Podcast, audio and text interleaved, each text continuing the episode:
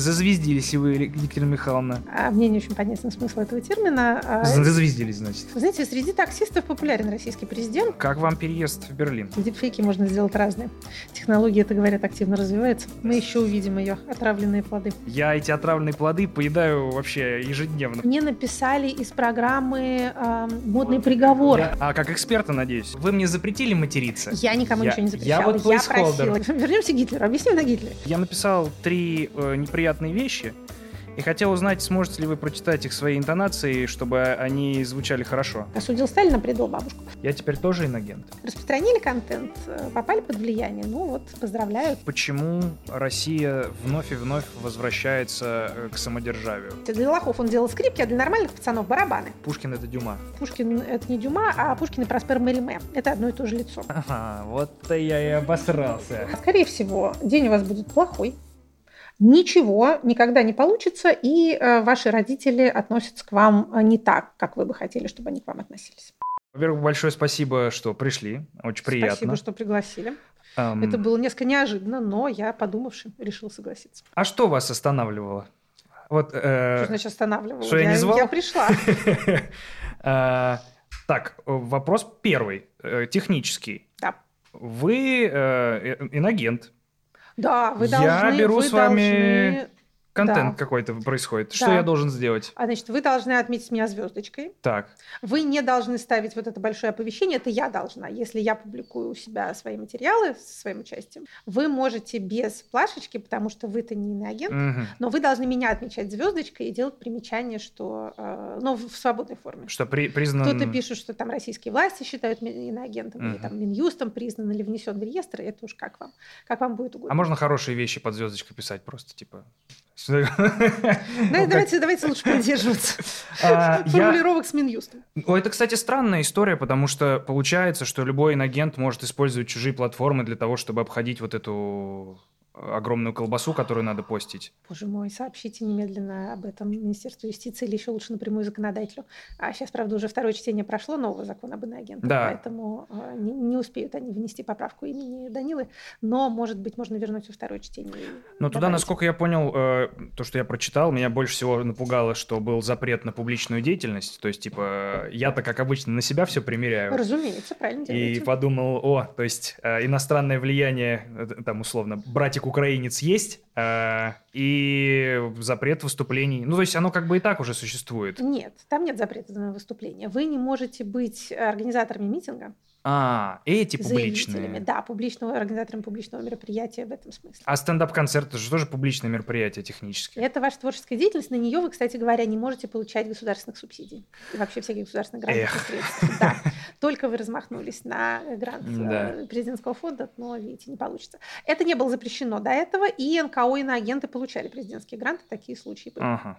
Теперь а, закон вступит в силу с 1 декабря, если что-то не случится необычайного, и а, это все прекратится. Я наоборот думал, что это прикольная формализация, потому что у нас, э, ну, на данный момент практически все мои коллеги и э, приятные мне артисты находятся в, нек- в так называемых списках. Э, Это когда ты организуешь какое-то мероприятие, и вроде бы по бумагам все хорошо, площадка все хорошо, все все подтверждают, все в порядке, но если артист имел неосторожность не соглашаться с чем-то и постить это в сеть интернет, а, обычно это все происходило, ну, типа, у них механика очень простая. Звонят за день до концерта, когда уже все билеты куплены, все уже все готовы идти, и говорят, знаете, не надо проводить. А, Мы вам очень рекомендуем отказаться от проведения мероприятия. И если А звонят они э, владельцам площадки. да, и если владельцы площадки говорят, знаете, все-таки нет, э, происходит там истории про отключение света, маски-шоу и так далее. Заложена бомба, да. Да, а, ну это самая вообще простая история, и у нас уже даже некоторые ребята, а, как это, закладывают в смету вот этот маневр, что типа мы уже ожидаем, что мож- могут сказать нельзя, готовим соседнюю площадку какую-то, которая, если что, готова, и автобусы, которые будут ловить людей и перевозить их на другие... Ага, то есть люди будут устраивать такой план Б, да? Да, ну, потому что уже как-то не у всех есть возможность э, релацировать свою творческую деятельность за границу, и... Ну, я надеюсь, что не все как-то хотят это делать. Конечно, ну, конечно, не хочется. Но вот с другой стороны, я уже, ну, стопроцентно в ближайшее время никаких выступлений в России проводить не могу. А, при этом выступать-то хочется, материал лежит, плесневеет. Что делать? А, и как бы это вот, как Яшин говорил, одна из вот этих э, штук по намекам типа давай, угу. не надо здесь типа. Собственно, что и с вами произошло. В некоторой степени, да. Как вам переезд в Берлин? Я, э, давайте все-таки э, скажем о моем положении. Я здесь как стипендиат фонда Боша. А, это годовая программа.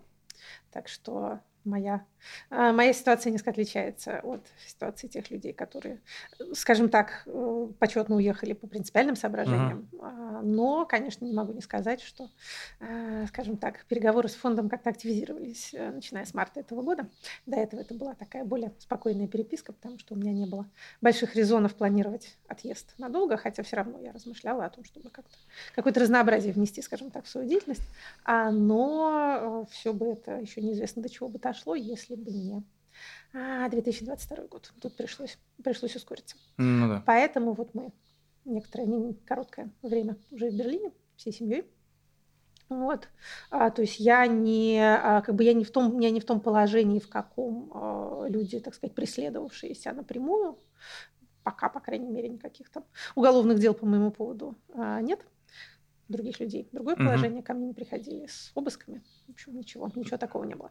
А иноагентство свое я получила уже, а, когда была здесь. Угу. Но а когда я пошла судиться с Минюстом с целью выяснить подробности, собственно, это основной резон, зачем нужно судиться, да. то оказалось, что запрос а, на меня в Роскомнадзор они э, подали, когда я еще была в России, то есть это было в марте. Угу. Я, собственно, и предполагала, что ну, такие решения не принимаются за два дня, я там во вторник объявила, э, провела первый статус из студии в Берлине, а в пятницу, значит, вот уже оказалась в иноагентских списках. Это не может быть так быстро, это должно быть гораздо более заранее, там участвует несколько ведомств, там да. еще МИД должен утвердить. Целый, представляете, какая прелесть, целый а, заместитель министра подписывает бумагу о том, что МИД согласует. А вот мое, так сказать, мое иноагентство. Это вообще э, такое впечатляющее, я бы сказала, чтение, вот те материалы, которые мы получили с адвокатом в результате этого судебного процесса, там интересно. И э, за что, собственно говоря, какие там вменяются, что называется, а, деньги и э, аргументация относительно того, что нет никакой связи между, там, скажем, тем, что я опосредованно активно получал иностранное финансирование, получая деньги на Эхе Москвы за, да, да. за эфиры. А Эхо Москвы получал иностранные деньги. А правда, кстати, утверждают сотрудники и, собственно, бывший редактор Алексей Алексеевич Венедиктов говорит, что э, не получали они никакого иностранного финансирования. Эхо Москвы, кстати, никогда не было иноагентом. Да, но выглядит так, не было объявлено. как будто бы это вообще чуть ли не полностью ведомство «Газпром Медиа». Ну, вообще говоря, да. И как вообще будто говоря, да. выстрел в колено какой-то получается. И это немножко странно все прозвучало, да. И также э, доцентская моя зарплата в Шанинке, в Московской высшей школе социальных экономических наук, это тоже опосредованное иностранное финансирование, потому что Шанинка что-то получала, о чем, угу. а, как вы понимаете, вы, получающие зарплату, можете и не знать. А, а вы, значит, вот, так сказать, тоже, тоже заразились. То есть вот эти заразные иностранные деньги, они текут по кровотоку разных организаций, и каждый прикоснувшийся, он тоже таким образом Денежная вот сифа, этим, получается. Вот, вроде того, угу. да, кто кого осалил, тот, значит, вот и а, теперь иноагент. Так вот, значит, э, Минюст гордо пишет, что закон не обязывает их доказывать связь между, устанавливать связь между финансированием и деятельностью. То есть, в принципе, uh-huh. институт иноагентства ведь что предполагает? Что человек или организация получают деньги, чтобы они что-то делали. Почему uh-huh. они агент? Да? То есть они выполняют чьи-то распоряжения. Но в нашем законе это две совершенно разведенные категории. Деньги сами по себе, а значит, вот деятельность ваша сама по себе. Более того, по новому закону, который вот сейчас в Думе принимается, там и денег никаких да, не да, просто нужно. иностранное нужно. влияние. Влияние. Некоторые. Можно оказаться mm-hmm. под влиянием, а оказались вы под влиянием или нет, это опять же определит э, Министерство Послушал альбом Бон Джови. Соответствующий его да, э, департамент. То есть это, конечно, открывает широчайшие возможности. Mm-hmm. Они до этого были достаточно широки. Но тут-то вообще просто никакого, никакого простора фантазии ну, нету. Правильно ли я понимаю, что, по сути, с даже не с принятыми поправками э, власти в теории могут с какого-то своего э, липового счета прислать 100 долларов и потом из другого ведомства отследить эту операцию как иностранное финансирование? А люди получали за какие-то ничтожные совершенно суммы, образовавшиеся в результате того, что кто-то там кого-то подвез э, mm-hmm. на, на машине, э, или вот э, Людмила Гавриловна Кузьмина в Самаре, э, известный там лидер э, движения наблюдателей на выборах, она она на лето, на три месяца сдала свою квартиру французской журналистке, которая mm-hmm. приезжала в Россию. И вот это вот было иностранное финансирование. Mm-hmm. То есть, понимаете, э, принципиальное отличие нашего законодательства в этом отношении от э, ФАРа, от американского закона, на который у нас так часто ссылаются, состоит вот ровно в этом. То есть ФАРа, во-первых, касается не э, НКО, а тех структур, которые занимаются коммерческой деятельностью, да. то есть консалтингом, лоббизмом или СМИ, которые, соответственно, рекламу продают. А, и вот они, если они получают деньги от иностранных правительств либо партий а, на какую-то свою деятельность, то вот они должны регистрироваться. То есть там, кроме агента иностранного, есть иностранный принципал, то есть тот, кто, собственно, дает деньги и за эти деньги что-то от вас там требует.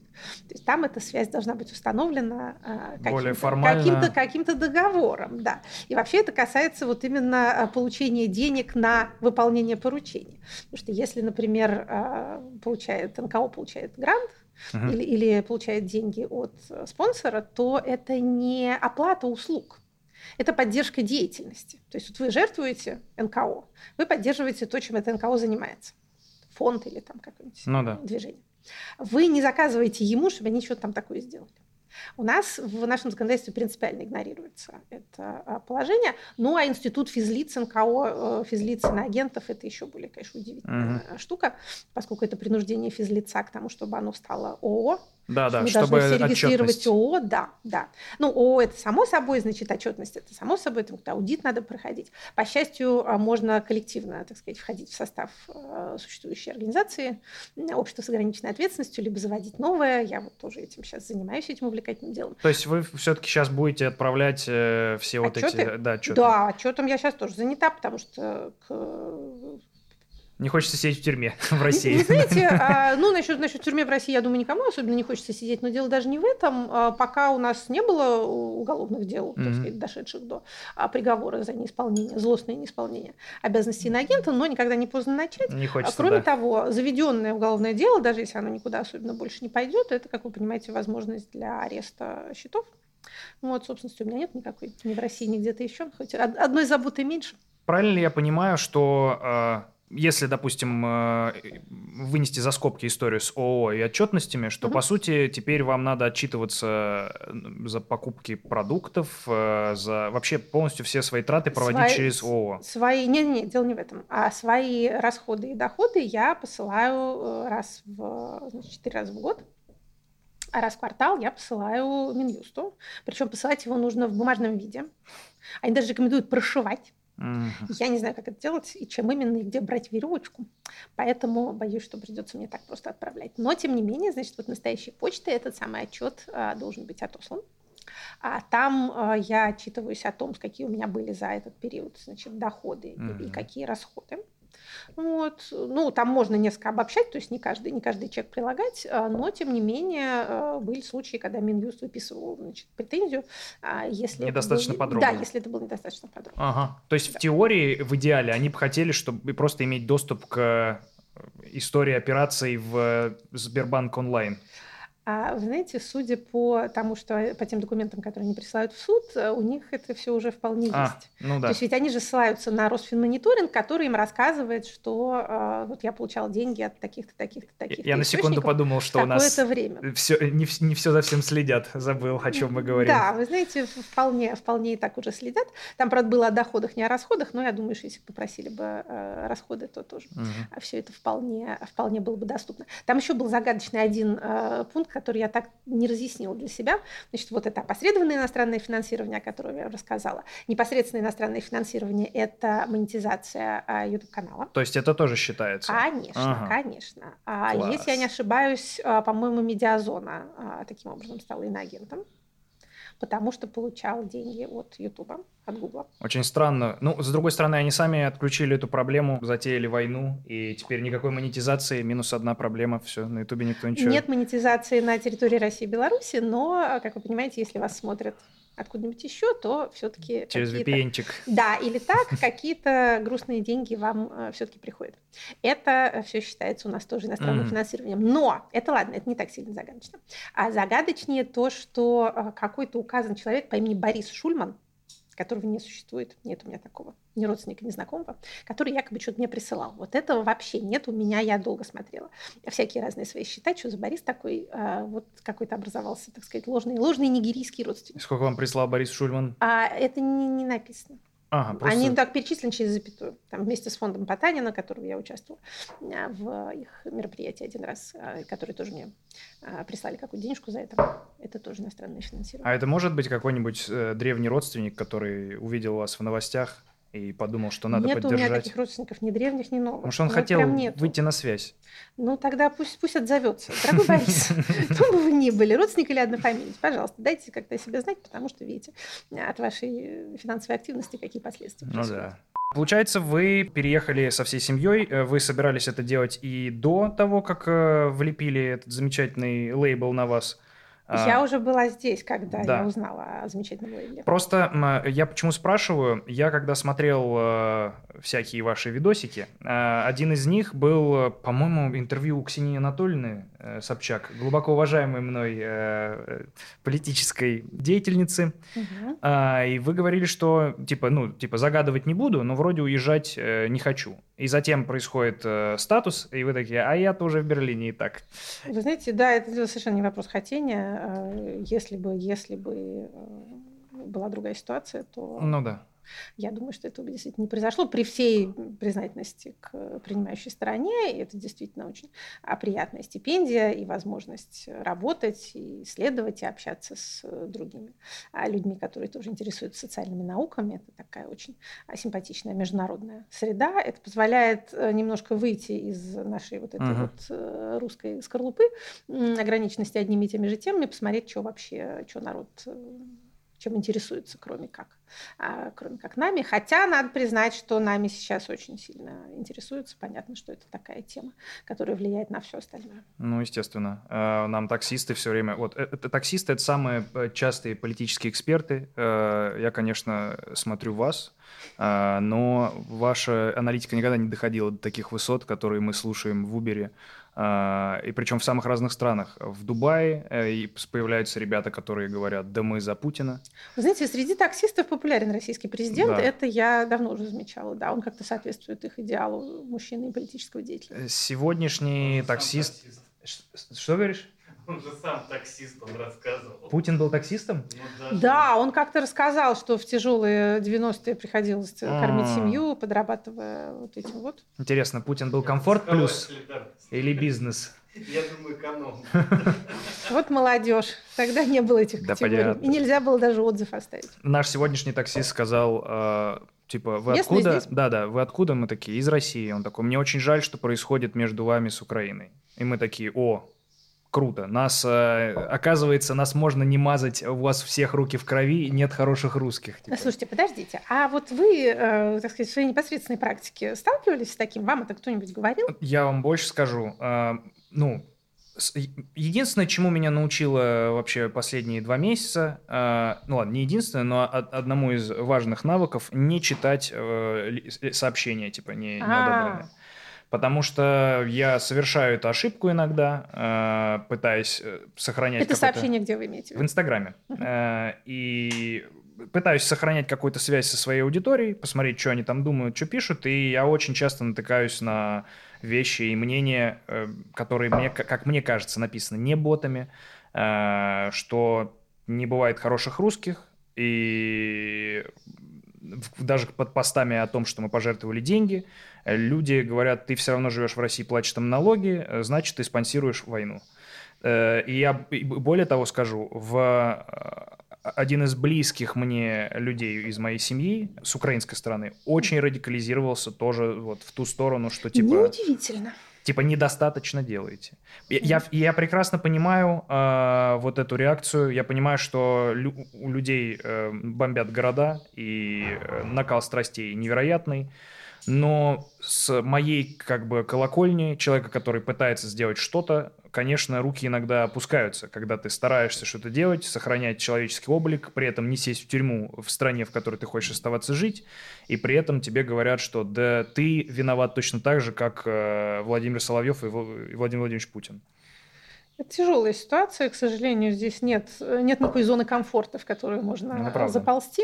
А раньше нам все говорили, что надо из нее выйти, теперь мы все из нее, э, так сказать, изгнаны принудительно, и Да. вернуться в нее невозможно. Поэтому э, как-то надо, что называется, дать себе отчет в этой реальности. Вы, вы не будете хороши для всех сторон. Это Э, понятно. Я сомневаюсь, что для какой-то стороны вы будете хороши э, достаточно, хоть для одной, хоть для другой. Вы говорите, можно понять людей, которые радикализовались с украинской стороны, можно понять и людей, которые радикализовались со стороны российской.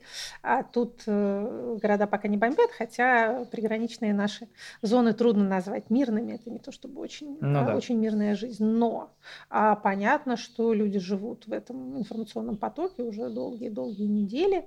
И ощущение, что страна ведет войну, что люди гибнут, что это как это э, не должно быть напрасно, что это должно привести к какому-то осязаемому результату, это ощущается. Это и по опросам видно, и безо всяких опросов, э, так сказать, непосредственным опытом тоже вот это вот настроение а, нельзя, нельзя быть против своих. Пока вот Ну да, да. такое. Э, Потом может быть, а сейчас вот Надо сделать дипфейк, э, где Данила Бодров, типа, старое интервью говорит, война в Украине плохо. Чтобы все сказали, блин, ну у нас теперь нету никаких аргументов вообще. Он, он знал, и ск- ну все, Владимир Владимирович, вы не круче, чем Не, не наводите на мысли. Дипфейки можно сделать разные. Технология, это говорят, активно развивается. Мы еще увидим ее отравленные плоды.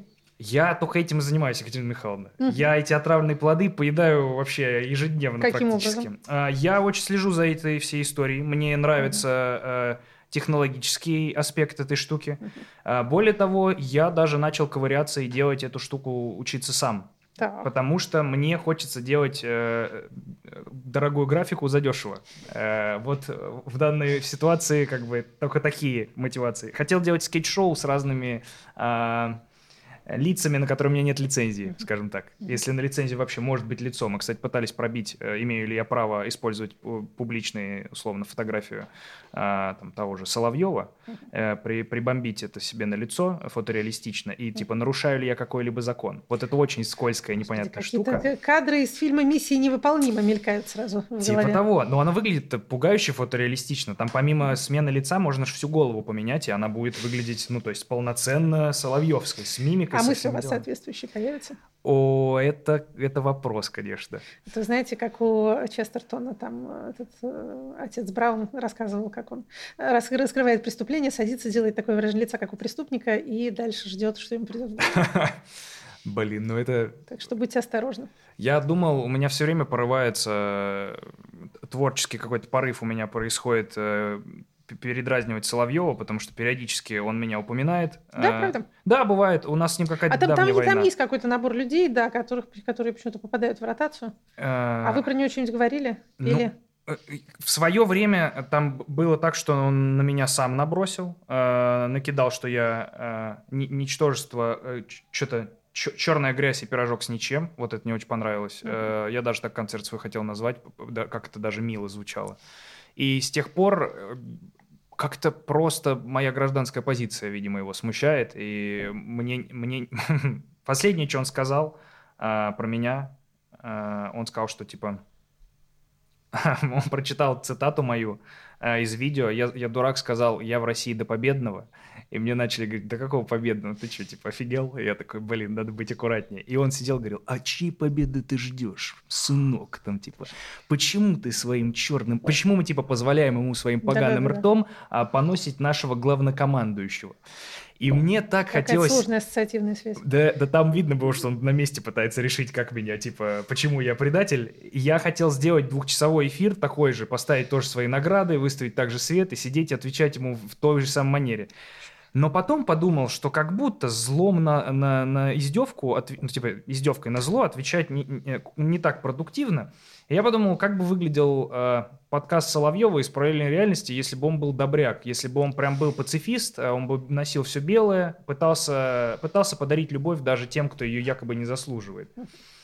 И я сел записывать видосы, я час э, пытался сказать, что я понимаю, типа, э, Соловьев, что вы испытываете очень много ненависти, когда читаете, но вы тоже заслуживаете любви.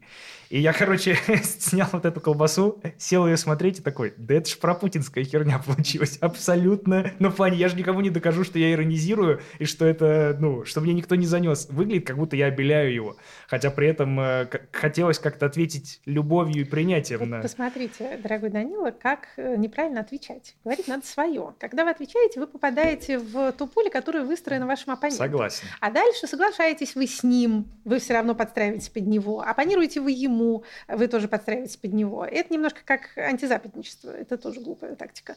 А вы все равно а, находитесь в тех рамках, которые заданы не вами. А уж дальше вы им подражаете или наоборот их э, всячески отрицаете, это не прибавляет вам субъектности. Надо субъектность какую-то обретать. Если, ну или сохранять, я думаю, что она уже все-таки есть. А поэтому, если какая-то мысль пришла вам в голову, вам кажется это интересно, и вы хотите рассказать об этом, то вы рассказываете об этом. Например, о том, что всем нужно, что вы там говорите, дарить любовь даже тем, кто не приемлет ее. Но я не то чтобы так считаю.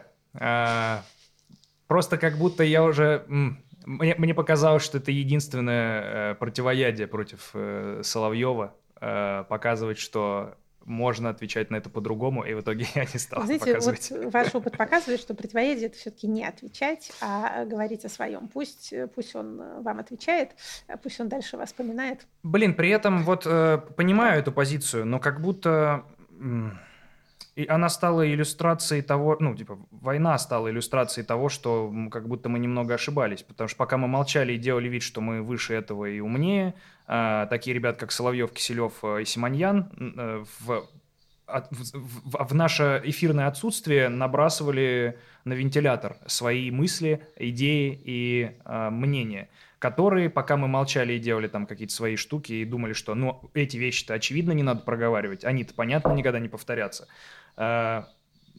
шла э, повестка другая. И я вот очень себя за это, ну, не то что корю, но я прям недооценил ребят, э, которые, мне кажется, в ответе за то, что у нас очень много людей в стране оправдывают словами Соловьева то, что происходит. А вы знаете, они сильны не своим риторическим искусством, а административным ресурсом. Если бы вы приняли решение им оппонировать, вы не попали бы на федеральное телевидение, Это а правда. они бы с него не ушли.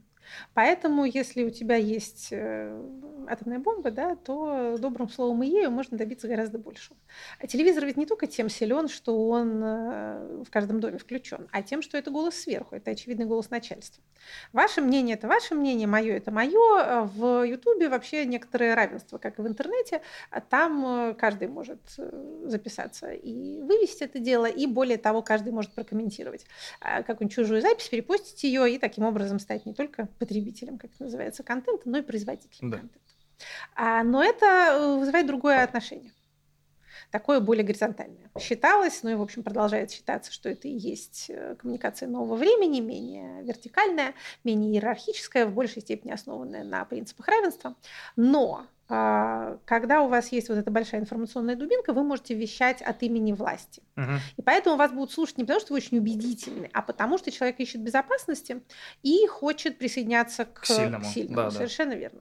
А труднее, так сказать, производить впечатление сильного, если вы находитесь вот в этом вот пространстве всеобщей конкуренции и некоторого все-таки равенства. Понятно, что там канал с тремя миллионами подписчиков, как ваш, имеет больше влияния, чем канал, на который подписаны там да ж, брат да, и тетя. Да и ваш, да. сколько там, минут семь подождать, да и догоните. Ну, пос, не знаю, не знаю, посмотрим.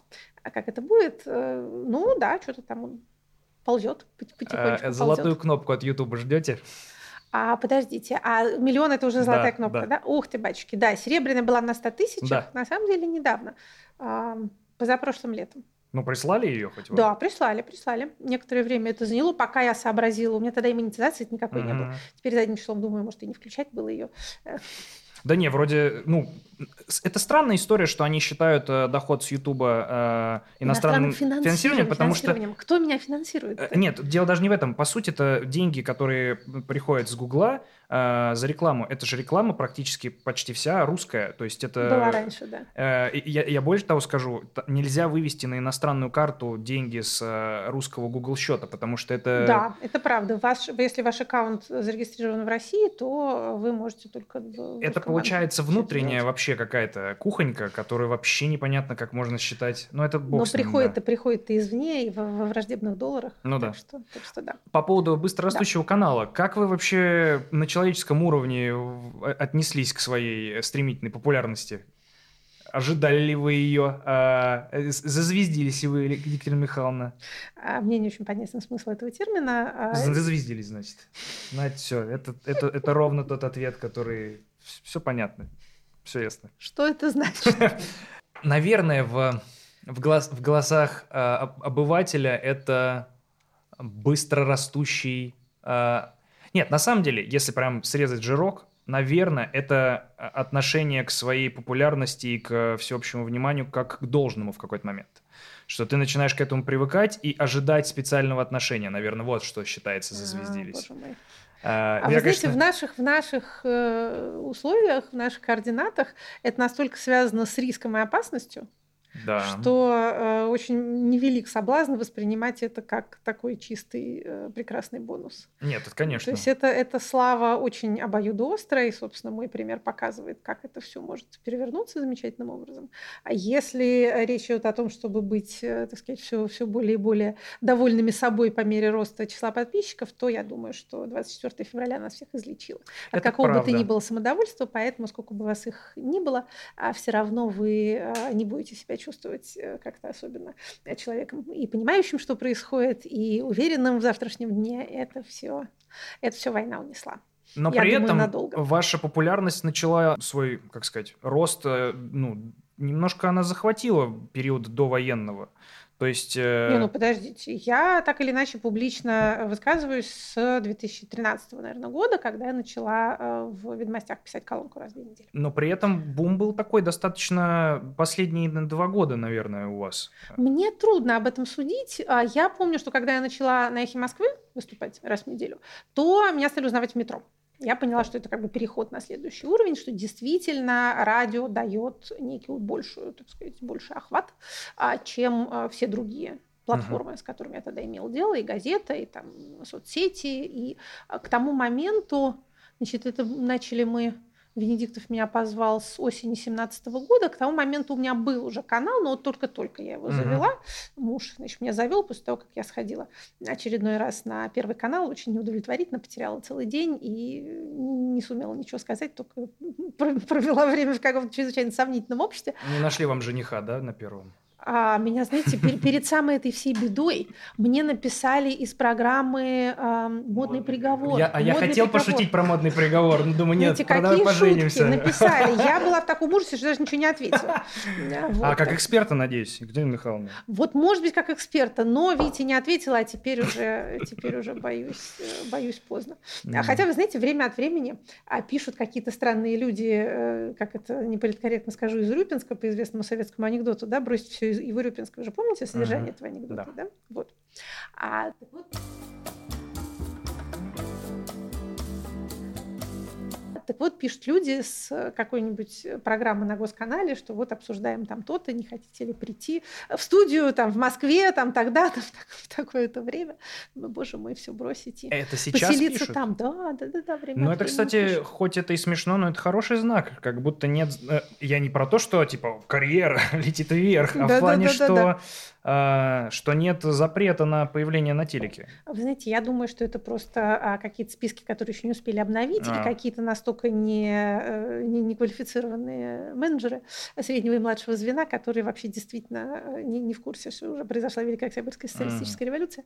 Поэтому они продолжают по старым, этим самым по старым базам а чего-то такое мне а, писать. Нет, разумеется, это все, этого не может быть. Пошли в, в бы... обозримой перспективе. Нет, я бы и не пошла бы, потому что действительно это, это ничего не дает, в этом я убедилась. Не-не-не, не про это. Там, а на а, модный приговор? Нет, э, там, Нет. Проходила, там проходила новость, что ищут э, замену Урганту. А, предлагали, я слышал, типа, ну, по крайней мере, ходил слух Басте, Маркони предлагали, а, и кому-то там еще, по-моему, Илюхе Соболеву. Слушайте, это ваши какие-то люди, я не очень понимаю. А, вы бы вели бы вы вечернее шоу, имеется в виду, Так свое. Это, это скорее по вашей части, это же жанр такой.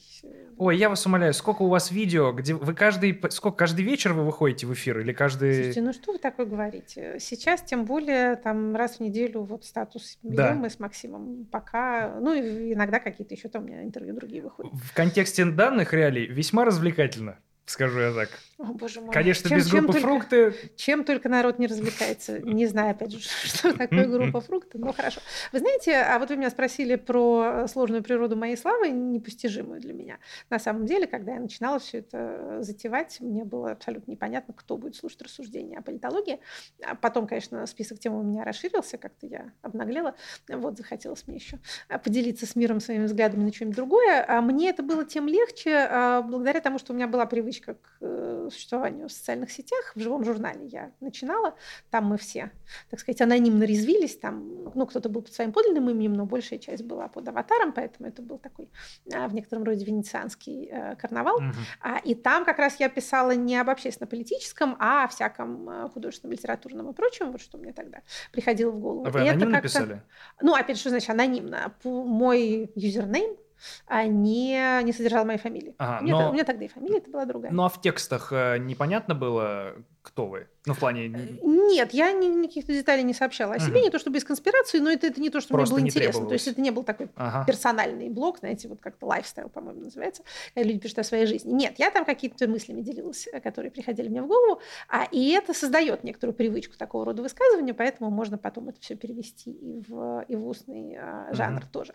Так вот, а по мере того, как э, как-то люди стали все это смотреть, слушать, мне очень часто стали писать о том, что это вот имеет какой-то особо успокоительный э, терапевтический эффект, что тоже мне не очень понятно. Моя, мое звание главного оптимиста Российской Федерации, знаете, как при Минздраве бывает там главный онколог, там вот это вот, а вот я самый главный, главный оптимист. А тоже на самом деле основано, мне кажется, скорее на темпе речи и на интонации, чем на содержании того, что я говорю. Как, я не- абсолютно. я не обещала никому ничего особенно хорошего. В этом и прелесть, э, э, то, что как бы даже, ну, как бы и, и мы все отмечаем, э, э, смех в контрастности, что э, ужас, который вы говорите, и, и лицо, и интонация э, делают потрясающий коктейль того, что вы говорите о- об убийствах, о том, что будущее туманное, и надо скорее делать зубы, и все такие, ну, все нормально. Ну, типа, это, это правда так работает, и я даже сегодня... э, э, Хотел вас спросить, Так. микроинтерактив приготовил.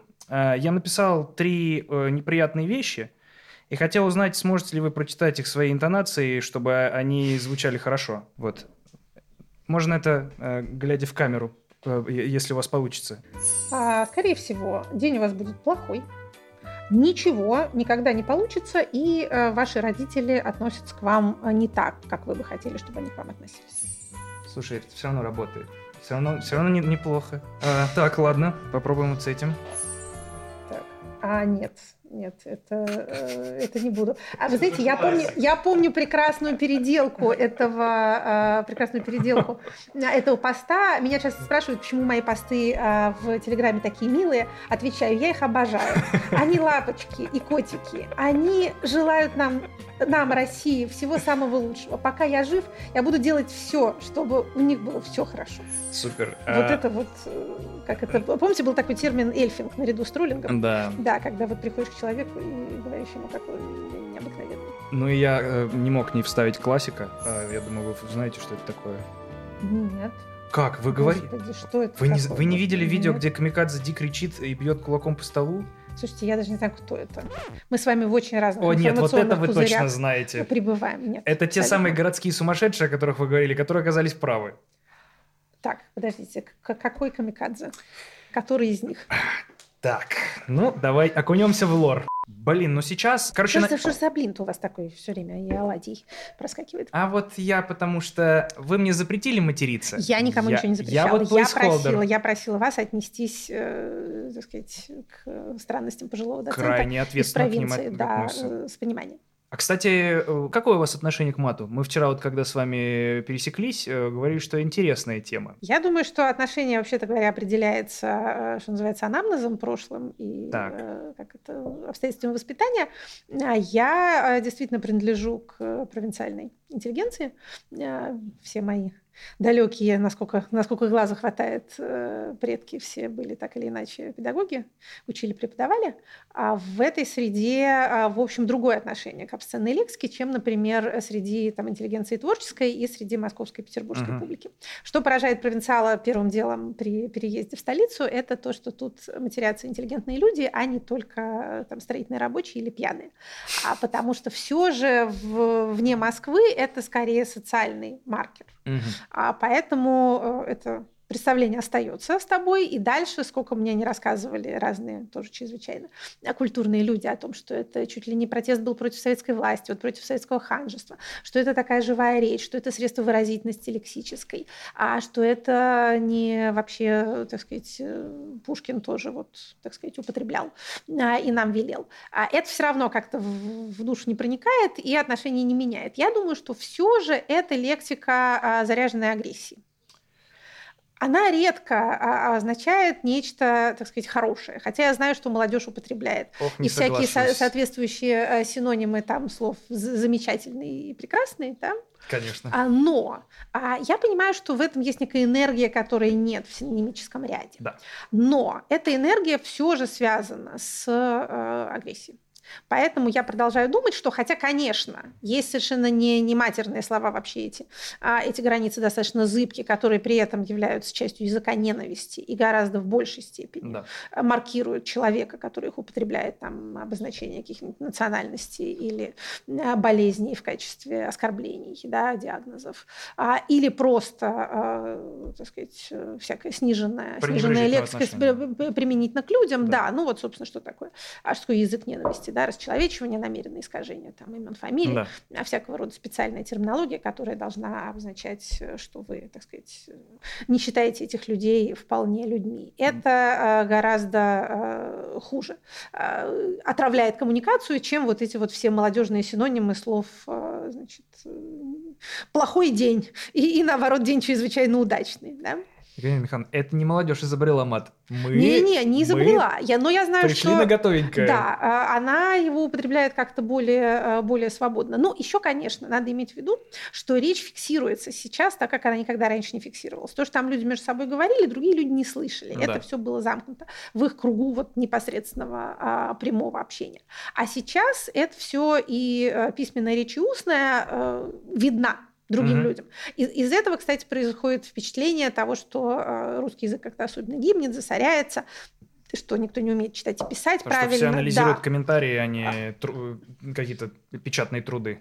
А, совершенно верно. Человек до информационной эпохи мог по окончании школы, если он там не шел дальше учиться, вообще больше никогда ничего не писать, кроме открытки на Новый год. А сейчас все непрерывно пишут. Более того, это писание доступно всем остальным да, людям. Всему миру. Поэтому, да, вот этот вот пул так сказать, э, из которого можно извлекать э, ошибки, э, он многократно увеличился и продолжает расти. Я думаю, что на самом деле общий уровень грамотности должен не снижаться, а наоборот повышаться, потому что люди тренируются. Более того, спелчекеры – это большие учители, учителя русского языка, правильной, правильной орфографии. Если вам все время подсказывают, то вы по неволе как-то выучиваетесь. Хотя, с другой стороны, существует и такой... От обратного. Да, такой расчет уже на, на этот спелчекер могучий, я тоже за собой это замечаю, там натыкаешь как-то более-менее вокруг кнопочек, думаешь, ну он поймет, угу. он поймет, исправит, и будет все, э, будет все грамотно. Но то, что люди в гораздо большей степени имеют дело постоянно с э, речью, письменной в, гораздо в больших объемах, чем раньше, это совершенно точно. А нет ли такого, что, э, возможно, мат настолько агрессивен как раз потому, что он табуирован, что вот Почему я его использую? Э, конечно, в, мое, в моем случае это скорее условность не то что жанра, но, наверное, в том числе и этого, потому что э, очень важным аспектом моего творчества является искренность. И когда я на сцене, э, типа, не позволяю себе что-то говорить, что я говорю в реальной жизни, э, могу себе позволить, это чувствуется и видно, что я, как я разговариваю там. Есть очень простая э, штука, вот Михаил Шац, э, очень мой хороший приятель, э, очень тебя люблю, Миш, э, жду тебя, э, как куда-нибудь еще. Э, у него есть очень большая разница, как когда он разговаривает в подкасте там со своей дочкой и когда mm-hmm. он говорит на сцене. То есть видно, mm-hmm. что здесь персонаж, здесь настоящий Михаил Шац говорит, думает и подает текст так, как он подает. И я стараюсь, э, чтобы вот, этот, вот эта разница была минимальная между мной э, вот здесь сейчас с вами и мной на сцене, который говорит, конечно, заготовленный материал, но тем не менее должен, должно оставаться впечатление, что это здесь сейчас э, происходит. И мне как раз кажется, что Мат точно так же его можно исследовать, он такая же прекрасная часть русской культуры, на которую, которую все запинывают под, э, вот как э, пьяницы-достроители, отдают это им и не раскрывают невероятный потенциал не в плане экспрессивности, а даже с точки зрения происхождения слов, с точки зрения конструкции, с точки зрения осмысления значений. Мы, у, меня, у меня есть очень большая мечта, мы, мы готовили этот проект до того, как все случилось 24 февраля. Я хотел сделать большой документальный фильм про мат, э, и под, подпряг очень много всяких филологов, э, даже э, э всяких э, врачей. Э, хотелось понять, почему синдром Туретта именно mm-hmm. часто матерные слова вызывает, что да, это за да. такой именно колокольчик, который дергает именно конкретно эту штуку. И полезли абсолютно невероятные вещи, что самые главные матерные слова, чуть ли не однокоренные со словом хвоя и пень. Какие-то там полезли очень интересные открытия. Разумеется, это тоже сфера исследования, как и любая другая. Но мы с вами говорим не о том, что этим занимаются лингвисты и филологи, историки Конечно. языка, а мы говорим о том, употребляем ли мы это в нашей коммуникации. Вот, мой поинт как раз в том, что, вот. может быть, э, Потом... из-за того, что мы не употребляем, от того они и кажутся такими страшными, запретными и не, не, некрасивыми, заряженными. Э, я думаю, что свобода употребления э, все-таки значительно выросла в последнее время. Поэтому вряд ли, вряд ли мат страдает от э, какой-то особенной своей запрещенности. А вы знаете, действительно, то, как мы говорим, влияет на то, э, как мы думаем, не только в прямом порядке, да. но, но и обратно. Не только мы мыслим определенным образом, и поэтому так выражаемся, но и а, наоборот. Поэтому те а, нормы, которые нам казались а, такими а, странными и даже смешными, когда мы слышали об этом из, так сказать, рассказов о западной жизни, вот почему нельзя там определенные слова говорить. А потом начинаешь понимать, что в этом есть резон. То есть если ты вот, как я сказала, употребляешь определенные диагнозы медицинские в качестве ругательств, то это влияет на то, как ты относишься к этим людям и на то, как к тебе кто будет относиться, если с тобой а, чего случись. Поэтому язык, а, язык ненависти – это действительно плохая штука, деструктивная, поскольку он влияет. Потом он влияет на поведение. Мы, люди, так устроены, что мы должны чего-то… Иногда мы задним числом оправдываем то, что мы внезапно сделали. Но вообще сначала должно быть а, оправдание, сначала должно быть объяснение, потом идет действие. Вот вы говорили о пропаганде команде. Да? Угу. Вот ее а, вина, в общем, в основном это, в этом заключается. Она готовит почву, она готовит объяснения, которые потом будут вот надеты, как такие э, коробки картонные на голову людям, и дальше внутри этой картонной коробки человек и будет, э, так сказать, видеть uh окружающее. Я сегодня с утра начала смотреть э, фильм Лошака «Обрыв связи», прославившийся. Да. А, совсем недавно вышедший уже, уже вполне прославившийся. Там для тех, кто еще не смотрел, а, показывают людей, знакомых друг с другом, членов одной семьи, которые разошлись во мнениях о происходящем, и поэтому уже не смогли а, дальше находиться в тех отношениях, в которых они были. А, никакого там нету, так сказать, опять же, расчеловечивания ни одной из сторон, и там, и там люди говорят очевидно искренне, и очевидно, что у них скажем так, есть, есть основания думать так, как они думают, но а, те люди, которые за войну, в гораздо большей степени изъясняются готовыми формулами. Ну да. А те, которые, те, которые против, э, говорят более живым языком и приводят больше примеров. То есть они говорят, а вот у меня там, там родственник, да. да, а вот, вот того-то разбомбили, а вот то-то произошло. А те, кто, те, кто за, говорят э, о геополитике, о НАТО, о том, что там нехорошо унижать Россию. То есть, во-первых, э, оперируют абстрактными категориями, а во-вторых, видны какие-то вот язык, языковые паттерны, да, которые, которые они откуда-то, от кого-то позаимствовали. А, то есть понятно, что это не то, что им прислали ну, методичку ну, понятно, и сказали, что... давай, а, значит, вот тебе там 300 рублей за коммент. Но а, они питаются а, откуда-то вот этим дискурсом. И о чем мы тоже с вами уже успели сказать, э, так соблазнительно принять эту готовую пилюлю гладкую, которая так здорово проскакивает, э, ничего не задевая тебе прямо в, в мозг, а потому что это голос сверху, это голос власти, ты очевидно присоединяешься к сильному, ты очевидно присоединяешься к победителю, ты избавляешь себя от, э, так сказать, участи необходимости что-то делать. От необходимости даже самостоятельно думать и, э, так сказать, вот, вот входить в эту бездну страшную, mm-hmm. в которой э, ты можешь обнаружить то, с чем тебе потом трудно жить. Вы знаете, кто не ощущал этого соблазна, тот пусть первый бросит камень кого угодно, потому что произошедшее настолько невыносимо, что хочется каким хоть, угодно хоть прекратить. вывернуть свою голову наизнанку, да. как угодно, для того, чтобы хотя бы не ощущать э, вот этих вот непрерывных э, душевных страданий, которые люди ощущают, хоть как-то э, попасть в такое измерение, где ты хороший, где все правильно, да. где, в общем, ничего плохого не происходит, а если происходит, то скоро закончится. Есть ли шанс у фильма «Лошака» Uh, я как бы начал смотреть, я понял концепцию. Mm-hmm. Um,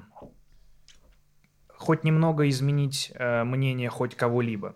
Вот о чем я говорю. Uh, по сути, показаны две диаметрально противоположные позиции, без отношения лошака. Я понимаю концепцию, концепция правильная, но как будто люди, которые занимают одну позицию, увидят репрезентацию своей позиции в одних людях, другие скажут, о, а я вот думаю, как они. И, по сути, ну, фильм э, является просто отражением двух позиций. И... Насколько я понимаю, там как-то без, без выводов. Да, э, и очень, э, ну, условно, если показать этот фильм там, бабушке, которая топит за Z, она, ну, она, мне, как мне кажется, э, особо оттуда ничего не вынесет. Она скажет, да, я думаю, как вот эти, а вот эти ошибаются. Ну, то есть, и, и наоборот. Ровно то же самое происходит и с нашей аудиторией, которая как бы э, скорее на стороне э, более либерально настроенных, пацифистических ребят.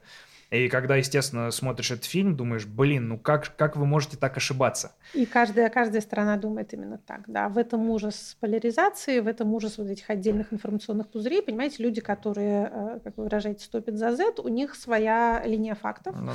у них свой, так сказать, мартиролог, свой список пострадавших, э, у них совершенно другая а, вселенная, которую до этого они, в общем, в ней не обитали, потому что надо сказать, что вплоть до э, конца февраля вот это вот повестка, связанная с э, Донбассом, совершенно не занимала большого места в общественном мнении. Это не была та проблема, которая людей волновала. Волновали их там цены, продуктовая инфляция, э, зарплаты, пенсии, то есть социальная а проблема. И, кстати говоря, э, начиная с 2019 года очень сильно стало волновать государственное насилие.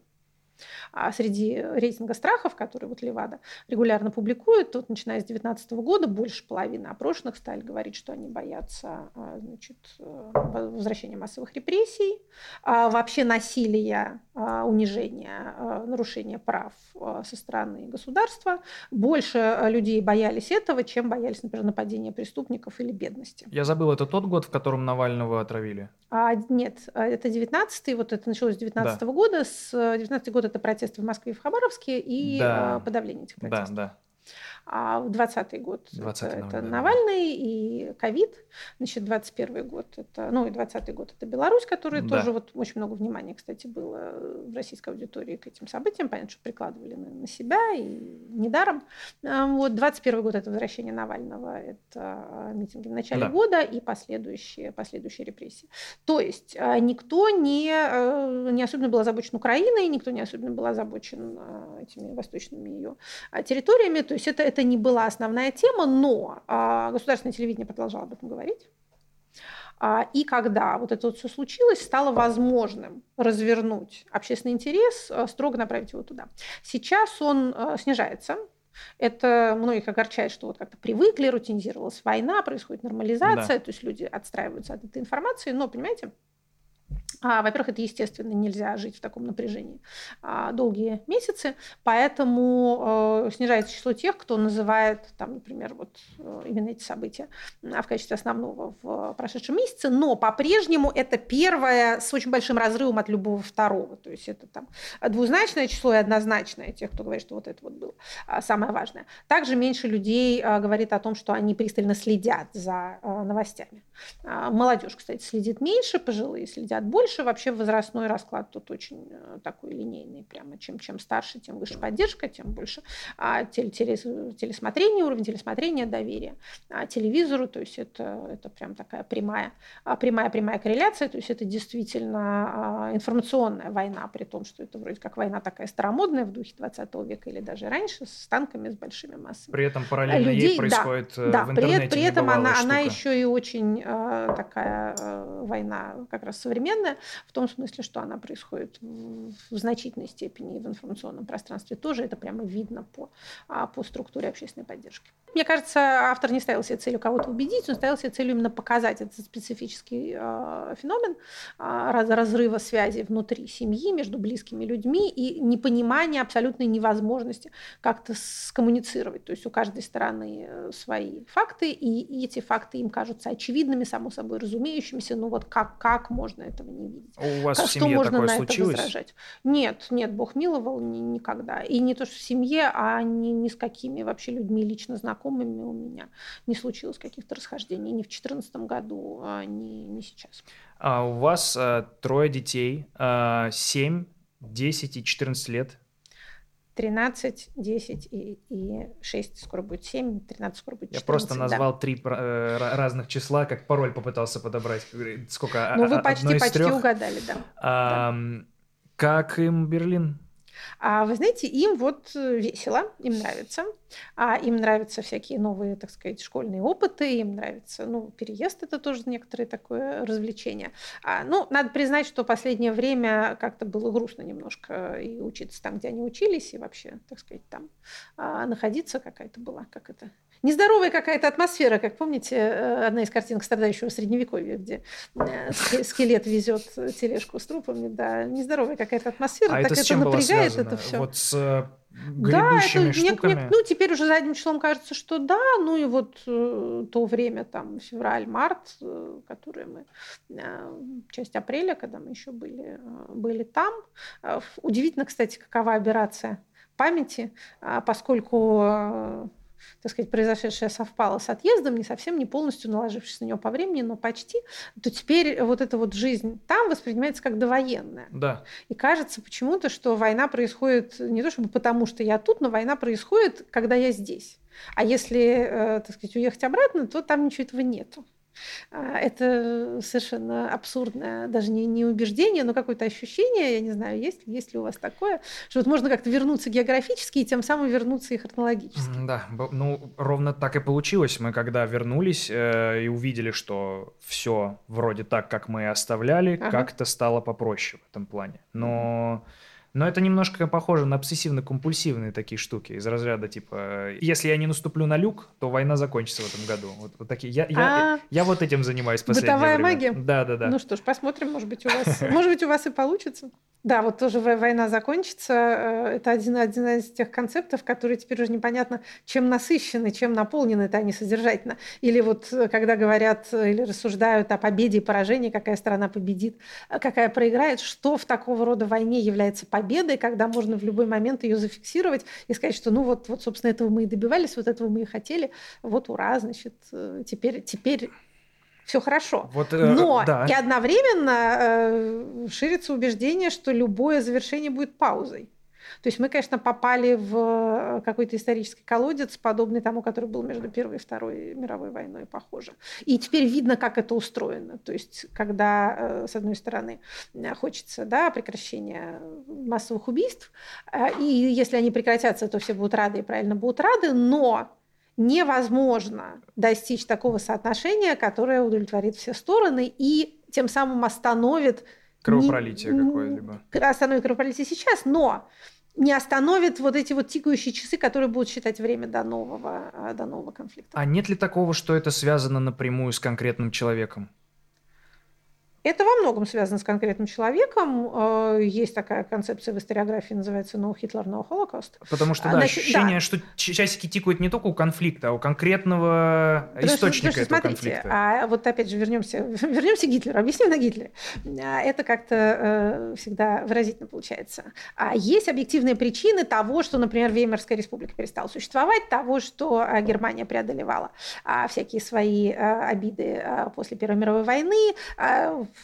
поиск сильной руки был вполне объективно обустроен. В общем, поворот в авторитарную сторону, пожалуй, должен был бы случиться, хотя могли быть и другие стечения исторических обстоятельств, когда бы это не произошло. Но этого была высокая вероятность, потому что были объективные предпосылки.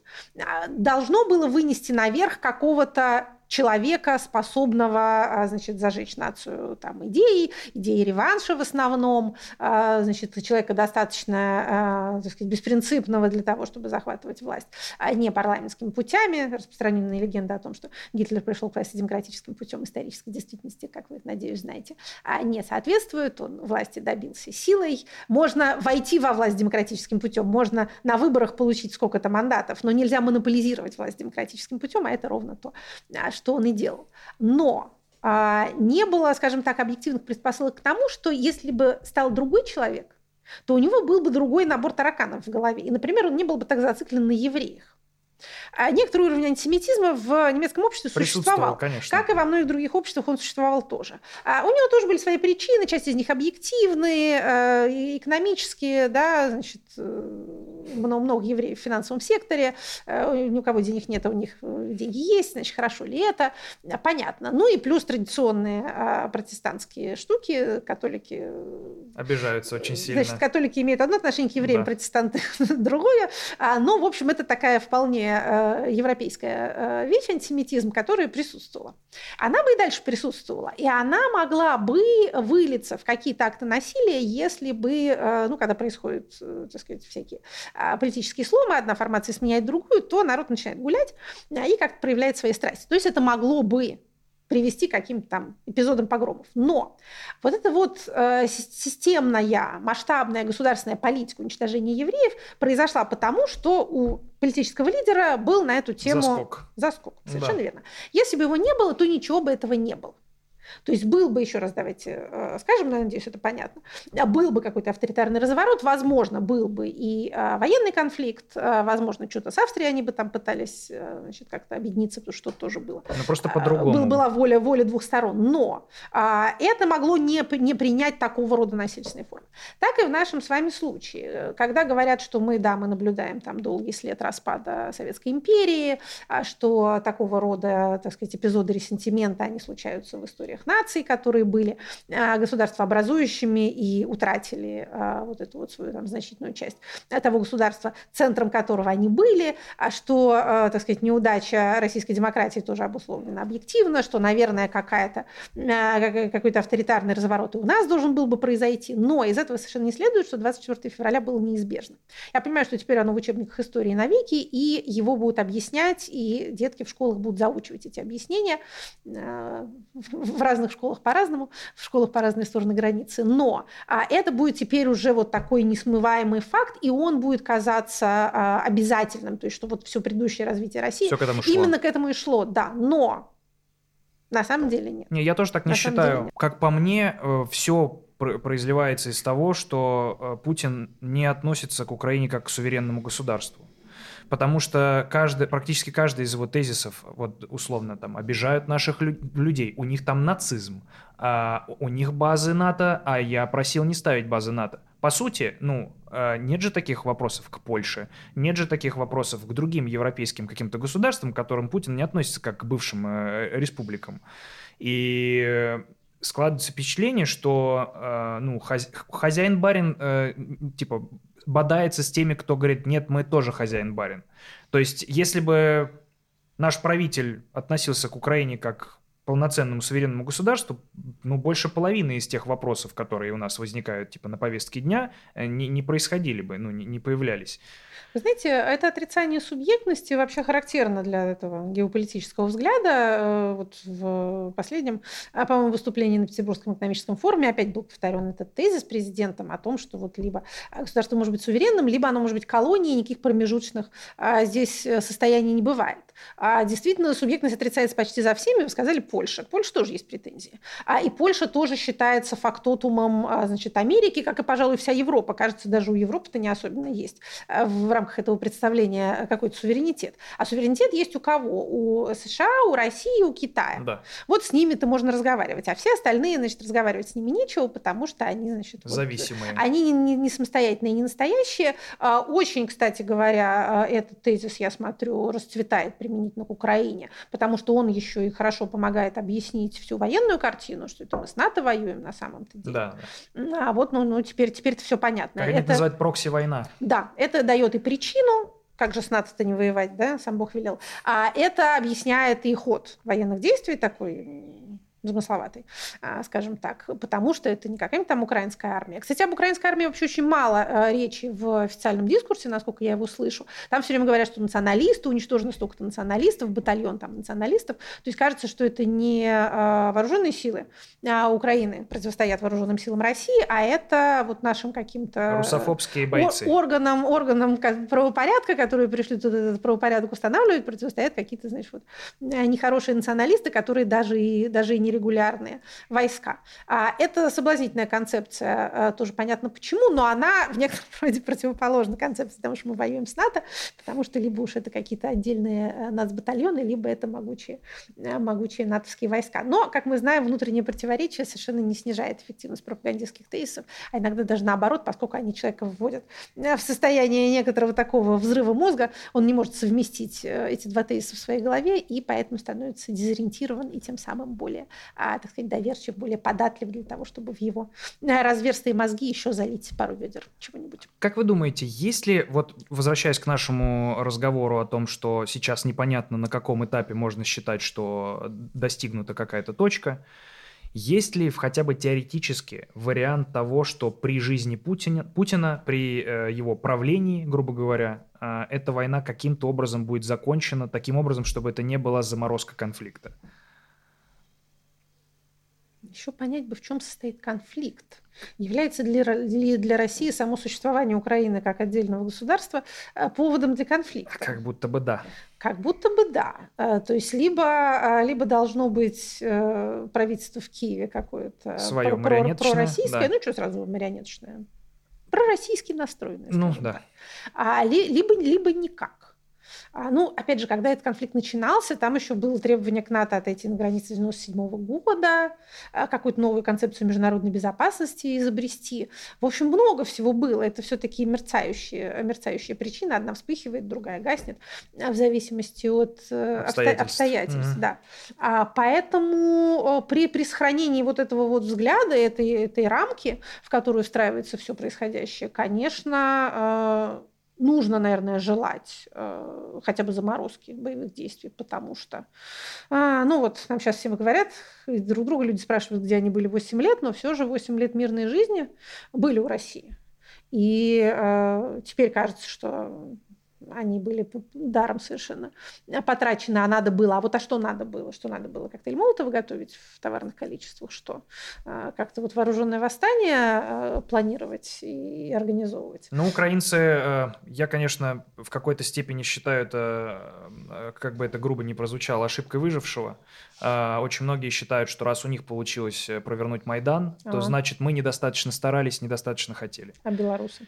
А, тоже недостаточно. Белорусы, хотели. Хабаровск тот же самый недостаточно долго стоял и так далее. Да. И в целом КНДР а, тоже могли бы уже давно все порешать. Да, действительно. И как это э, на, на выборах проголосовать и, и выгнать эту власть свою. Да, это принципиально разные политические модели, политические режимы у нас и у Украины, поэтому здесь понятно, все эти чувства понятны, но вот этот вот вопрос, почему, так сказать, заключенные в колонии не поменяют администрацию, они звучат, но как это раздражают. Когда они звучат от э, иностранных наблюдателей, приходится отвечать на это. Ну, Каждый да. раз отвечаем, отвечаем, отвечаем, рассказываем, так сказать, разъясняем природу а, э, авторитаризма. Вот на данный момент вообще есть ли какой-то смысл в изначальной концепции Путина в условном поглощении Украины? Э, потому что ну, по сути своей, сейчас уже стало понятно, что его представления о настроенности граждан ну, очень попахивали крымскими штуками, и э, столкнулась э, с жестокой реальностью, э, где люди готовы защищать свои дома вообще абсолютно все и абсолютно ну, до последнего. Ну, на это, на это можно сказать, что это не сейчас готовы, а еще через некоторое время будут меньше готовы, а те, те кого, кто готов, их не будет, а оставшиеся будут рады на любые условия мира. Это э, логика, которая стоит за многими войнами, и, в общем, опытом э, военной истории она оправдывает. То есть вам кажется, что Владимир Владимирович считает, что типа дожмем. По... Рассчитывает на это, по крайней Пока мере. кажется, что да. Пока кажется, что так. Э, жертвы не останавливают время, в общем, кажется, что есть. Поэтому можно, так сказать, медленно, медленно наползая, расширять свои территориальные приобретения. Похоже очень, что все-таки будут тут какие-то новые изменения в составе субъектов Российской Федерации. Хотя можно и оставить это опять вот этой серой э, буферной зоной, Пока не которой, которой, да, Россия а, как-то выстилает свои границы от Приднестровья mm-hmm. до э, Абхазии и Южной Осетии, такие непризнанные, особенно никем другим, кроме нас, государственное образование, квазигосударственное образование, как сказал а президент Казахстана. А вот это вот э, такое, ну, так сказать, вот было постсоветское пространство, а вот это вот новое такое вокруг российское пространство. Но а также в противоположность этой логике, может быть, логика другая, показать гражданам очевидную победу, очевидное территориальное приобретение, то, что то нельзя отрицать, э, это может быть довольно выгодно.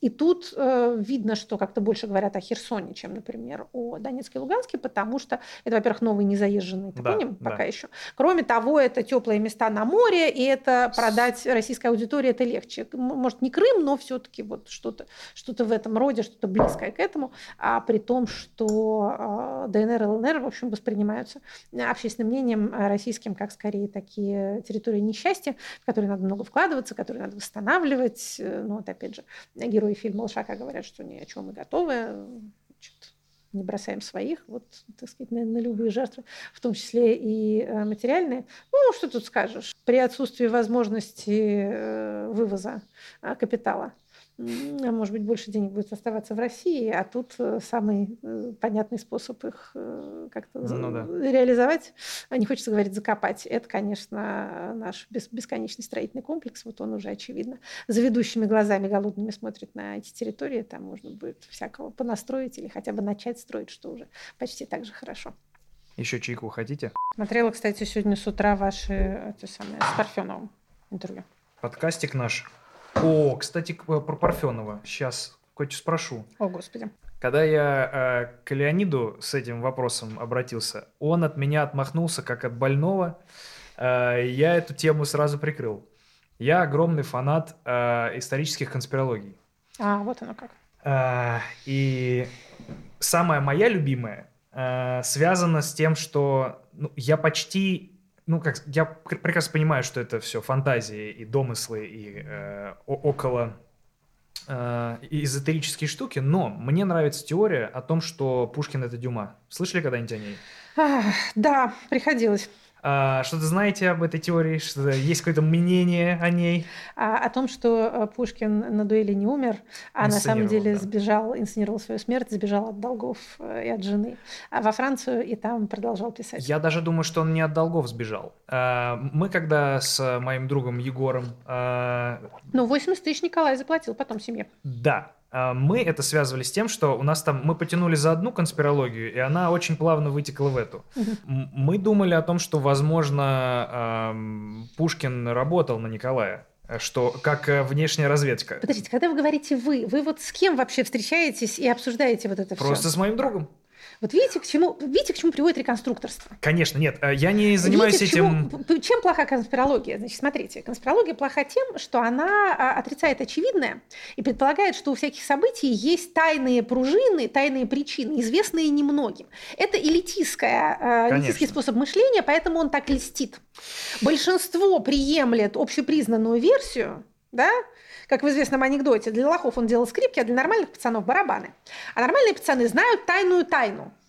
Это антидемократическое воззрение по своей природе. И если вы в это погружаетесь, то вы а, через несколько, так сказать, простых логических ходов придете к тому, что судьбами народов тоже движут тайные причины, элиты решают, народы подстраиваются, поэтому Конечно. великая геополитическая доска как раз вот заслуживает того, чтобы дать ее по голове а, своему а, оппоненту, бывшему партнеру. Поэтому аккуратнее, пожалуйста, со всем этим это делом. Это понятно. Не, мы это очень, делали... Очень редко в истории человечества выясняются какие-то обстоятельства, которые переворачивают общепринятое да. представление об историческом процессе. Обычно все как выглядит, вот так оно и является. Это понятно, а, но у нас э, мы это не с точки зрения будоражения своего эго и э, исторического детективности. А вот можете до этого дойти. А, так. У нас был формат, э, который типа художественный, где мы разгоняли как раз вот эти все «а что если?». И на удивление... А вы потом-то разоблачали свою эту черную магию, рассказывали, как, э, а... каковы исторические свидетельства? Да, у нас внутри э, как бы формата, получалось, было два персонажа. Один как бы развеивал Один конспирологию, а, а второй... Да, да. А, но при этом она очень занятная, потому что там есть как раз вещи, которые э, не сильно противоречат, э, что, что такое могло быть. Э, почему мне нравится, как, как минимум, одна из... Э, Дюма, очевидно, существовал параллельно с Александром Сергеевичем Пушкиным. Э, и нам стало любопытно, типа, вот, допустим, это действительно один и тот же человек. Проверим, э, факт-чекинг сделаем начали смотреть исторические точки, ну, какие-то важные события, в которых Дюма 100% лично присутствовал, типа рождение его сына. Но ну, не мог же э, он не, не прийти. Написано, был там в таком-то городе. Мы смотрим, что в этот момент делает Пушкин, и, короче, во, во все значимые даты э, для Александра Дюма Пушкин либо в ссылке, либо, э, типа, пишет произведение, к нему никто не приезжает. То есть но он значительную часть своей взрослой жизни провел вот как раз э, в, в деревне, э, либо действительно э, на, на, на Кавказе, на юге России. Простор для этого есть. Причем после смерти Пушкина Дюма выпускает записки старого фехтовальщика про типа молодость в лицее, супер подробную, который никогда не был в, в России и ничего об этом не знал. А, да, есть у него такой, по-моему, не старого, по-моему, просто записки да, фехтовальщика да, да. На российском материале. Как только умирает Николай, Дюма тут же едет по местам, а, по, по баням на Кавказе. Есть на Кавказе бани и куча мест, где прям табличка. Здесь был Александр Сергеевич Пушкин и Александр Дюма. То есть как будто Пушкин не мог, пока э, Николай был жив, э, вернуться. И как только он умер, он поехал, типа, ну, соскучился. И он уже настолько изменился, что он, ну, довольно полный, уже, уже не, до неузнаваемости, грубо говоря.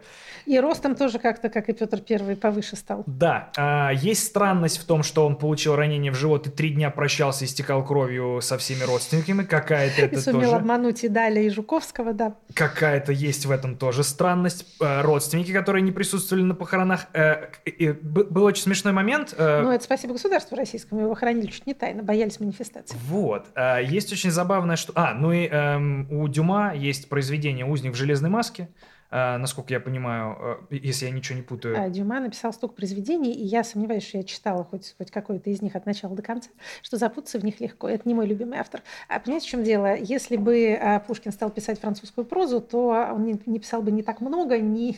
Я думаю, он скупал. Так, не так ерунды не написал. Я а, думаю, он скупал, как, типа, как про Шекспира поговаривают, что... Ох, э, лингвистический анализ, в том числе с помощью machine learning, проведенный, демонстрирует текстологическое единство шекспировских произведений. Все-таки... На, на этот счет некоторое время назад было, да, новое издание э, Шекспира, основанное на научной кооперации людей и машин. Там выяснилось, э, ну, как бы этот тип анализа показывает э, пьесы, написанные в соавторстве, а в том числе в соавторстве с э, Кристофером Марло его, так сказать, да. главным предшественником и, и соперником, пока, пока его не убили. А он был его соперником на э, драматургической сцене в Англии, был, так сказать, первым поэтом, первым драматургом, потом Шекспир его как-то заместил. Тоже есть теория, что это один и тот же человек, а теперь выясняется, что это, что они были соавторами. А когда сам Шекспир уже стал мэтром, то его привлекали для написания определенных сцен в пьесах младших современников. В частности, считал, что он хорошо делает массовые сцены, там народные бунты и прочее, да. и вот его, значит, а, попросили а, такое, а, такое кому-то вписать. То есть, обнаружилось, что а, это действительно было в гораздо большей степени коллективное творчество и такое большое коммерческое предприятие шоу-бизнес того времени. Но, а, тем не менее, а, судя по всему, вот кто, опять сам же... Шекспир существовал. Сам Шекспир существовал и, и сам, сам, все это, сам все это и писал, потому что некоторые индивидуальные черты его стиля повторяются из, из, из пьесы в пьесу. Так что, видите, конспирологи ходят обычно вокруг какого-то места, в котором действительно что-то чувствуется. Но их слишком стройные теории не подтверждают подтверждаются жизнью, жизнью подтверждаются Самые э, простые. примитивные, на Конечно. самом деле, примитивные простые теории. Да. А что касается Пушкина, то, э, если хотите, у меня есть другая теория, что Пушкин – это не Дюма, а Пушкин и Проспер Мариме. Это одно и то же лицо. Mm. Могу вам а, это обосновать э, при помощи текстологических свидетельств. Значит, если вы знаете песни западных славян, цикл Пушкина, вот этих вот стихотворений на южно, южноевропейском, балканском материале, основан на французском оригинале, который который вышел во Франции и считался, там был выпущен как произведение некоего слепого певца. Потом, через некоторое время выяснилось, что этот слепой певец был Проспер Мериме. Это один из примеров литературной мистификации, похожий на мистификацию Осиана, песня Осиана, да, которую Макферсон а, написал и тоже выдал за а, древние ирландские баллады. Вот так же сделал и Мериме. Значит, Пушкин, а, уже переведя это на русский язык, э, в, сделал, значит, примечание.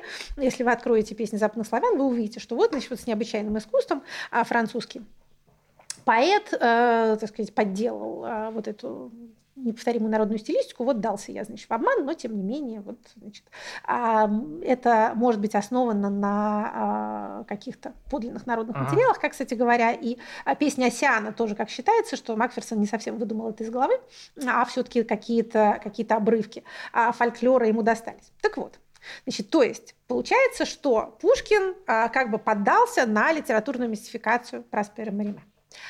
Через некоторое время а, Проспер Мариме пишет новеллу, в которой действие происходит в Литве. И речь идет о человеке, который превращается в медведя. Это история об оборотне, такая хоррор-история про значит, некого литовского помещика, которого маменька была помята медведем, а когда была им беременна, и он родился вот этим самым оборотнем. Он время от времени оборачивается медведем, и вот заканчивается тем, с другой стороны, не будем, не будем спойлерить, а, значит, э, можете, а, можете сами прочитать, это довольно увлекательное произведение. А Повествование ведется от имени некоего немца, который а, приехал изучать местные языки и диалекты. И там, в частности, есть такая сцена. Он пытается собирать а, всякие тоже приметы народного творчества.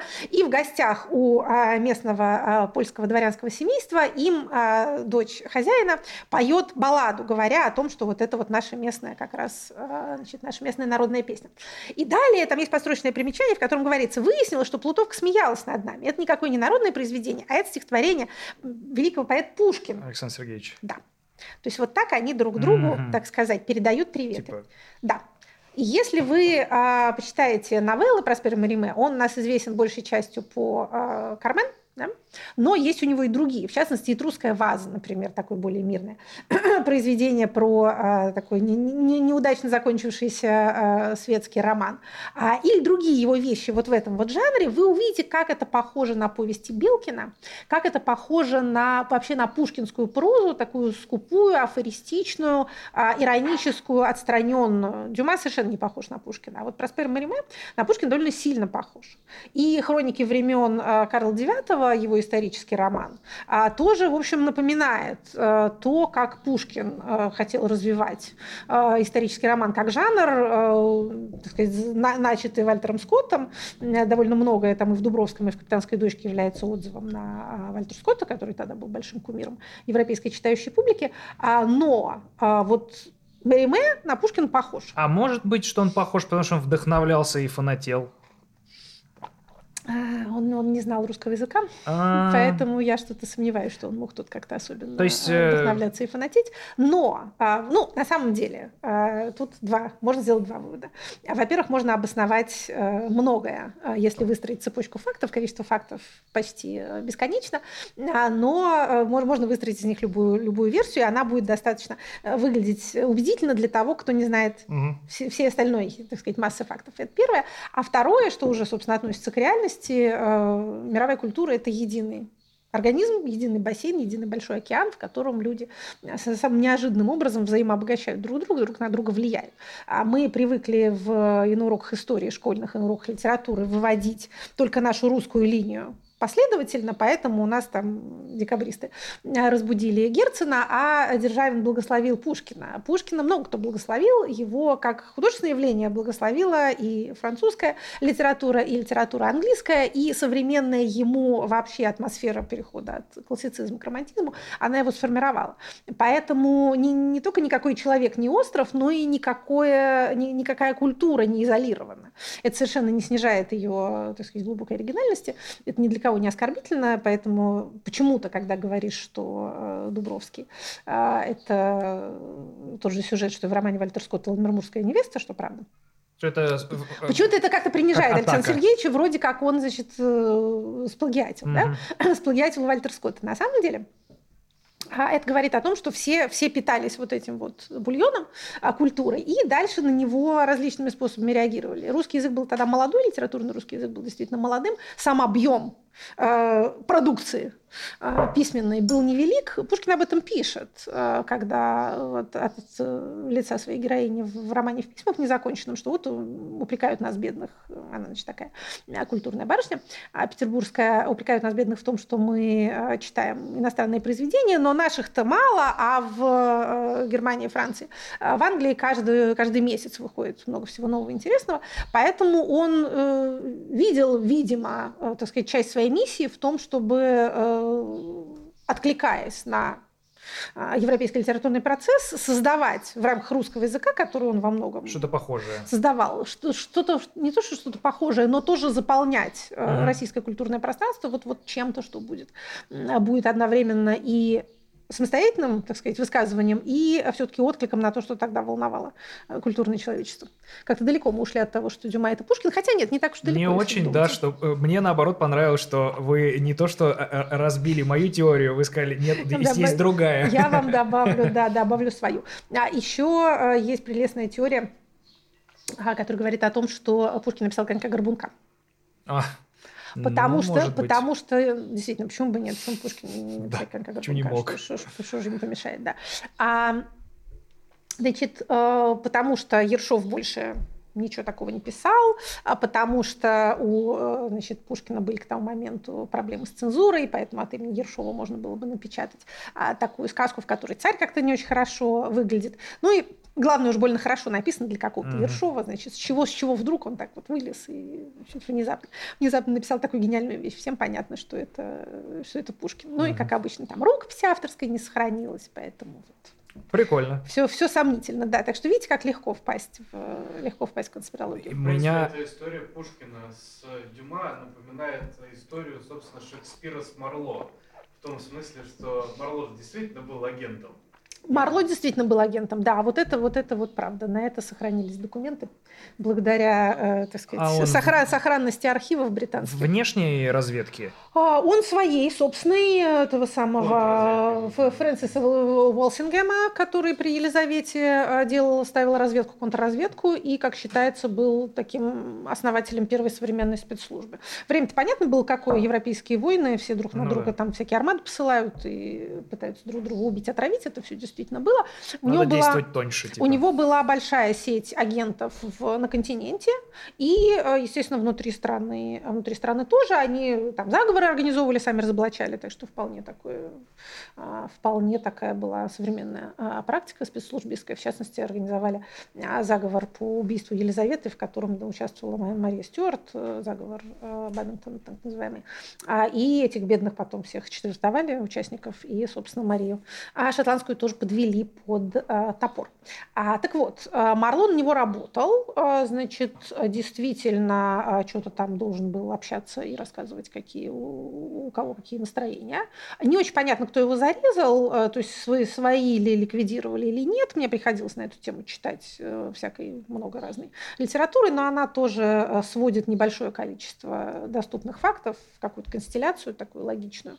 А Марло был довольно скандальный товарищ, он такой был так сказать, публично заявленный атеист и э, самый гомосексуал, а поэтому э, он мог поскандалить и сам по себе, и действительно, а, как это у Шекспира «Great Reckoning in a Little Room», длинный счет в маленькой комнате, явный намек на его смерть после этого трактирного обеда.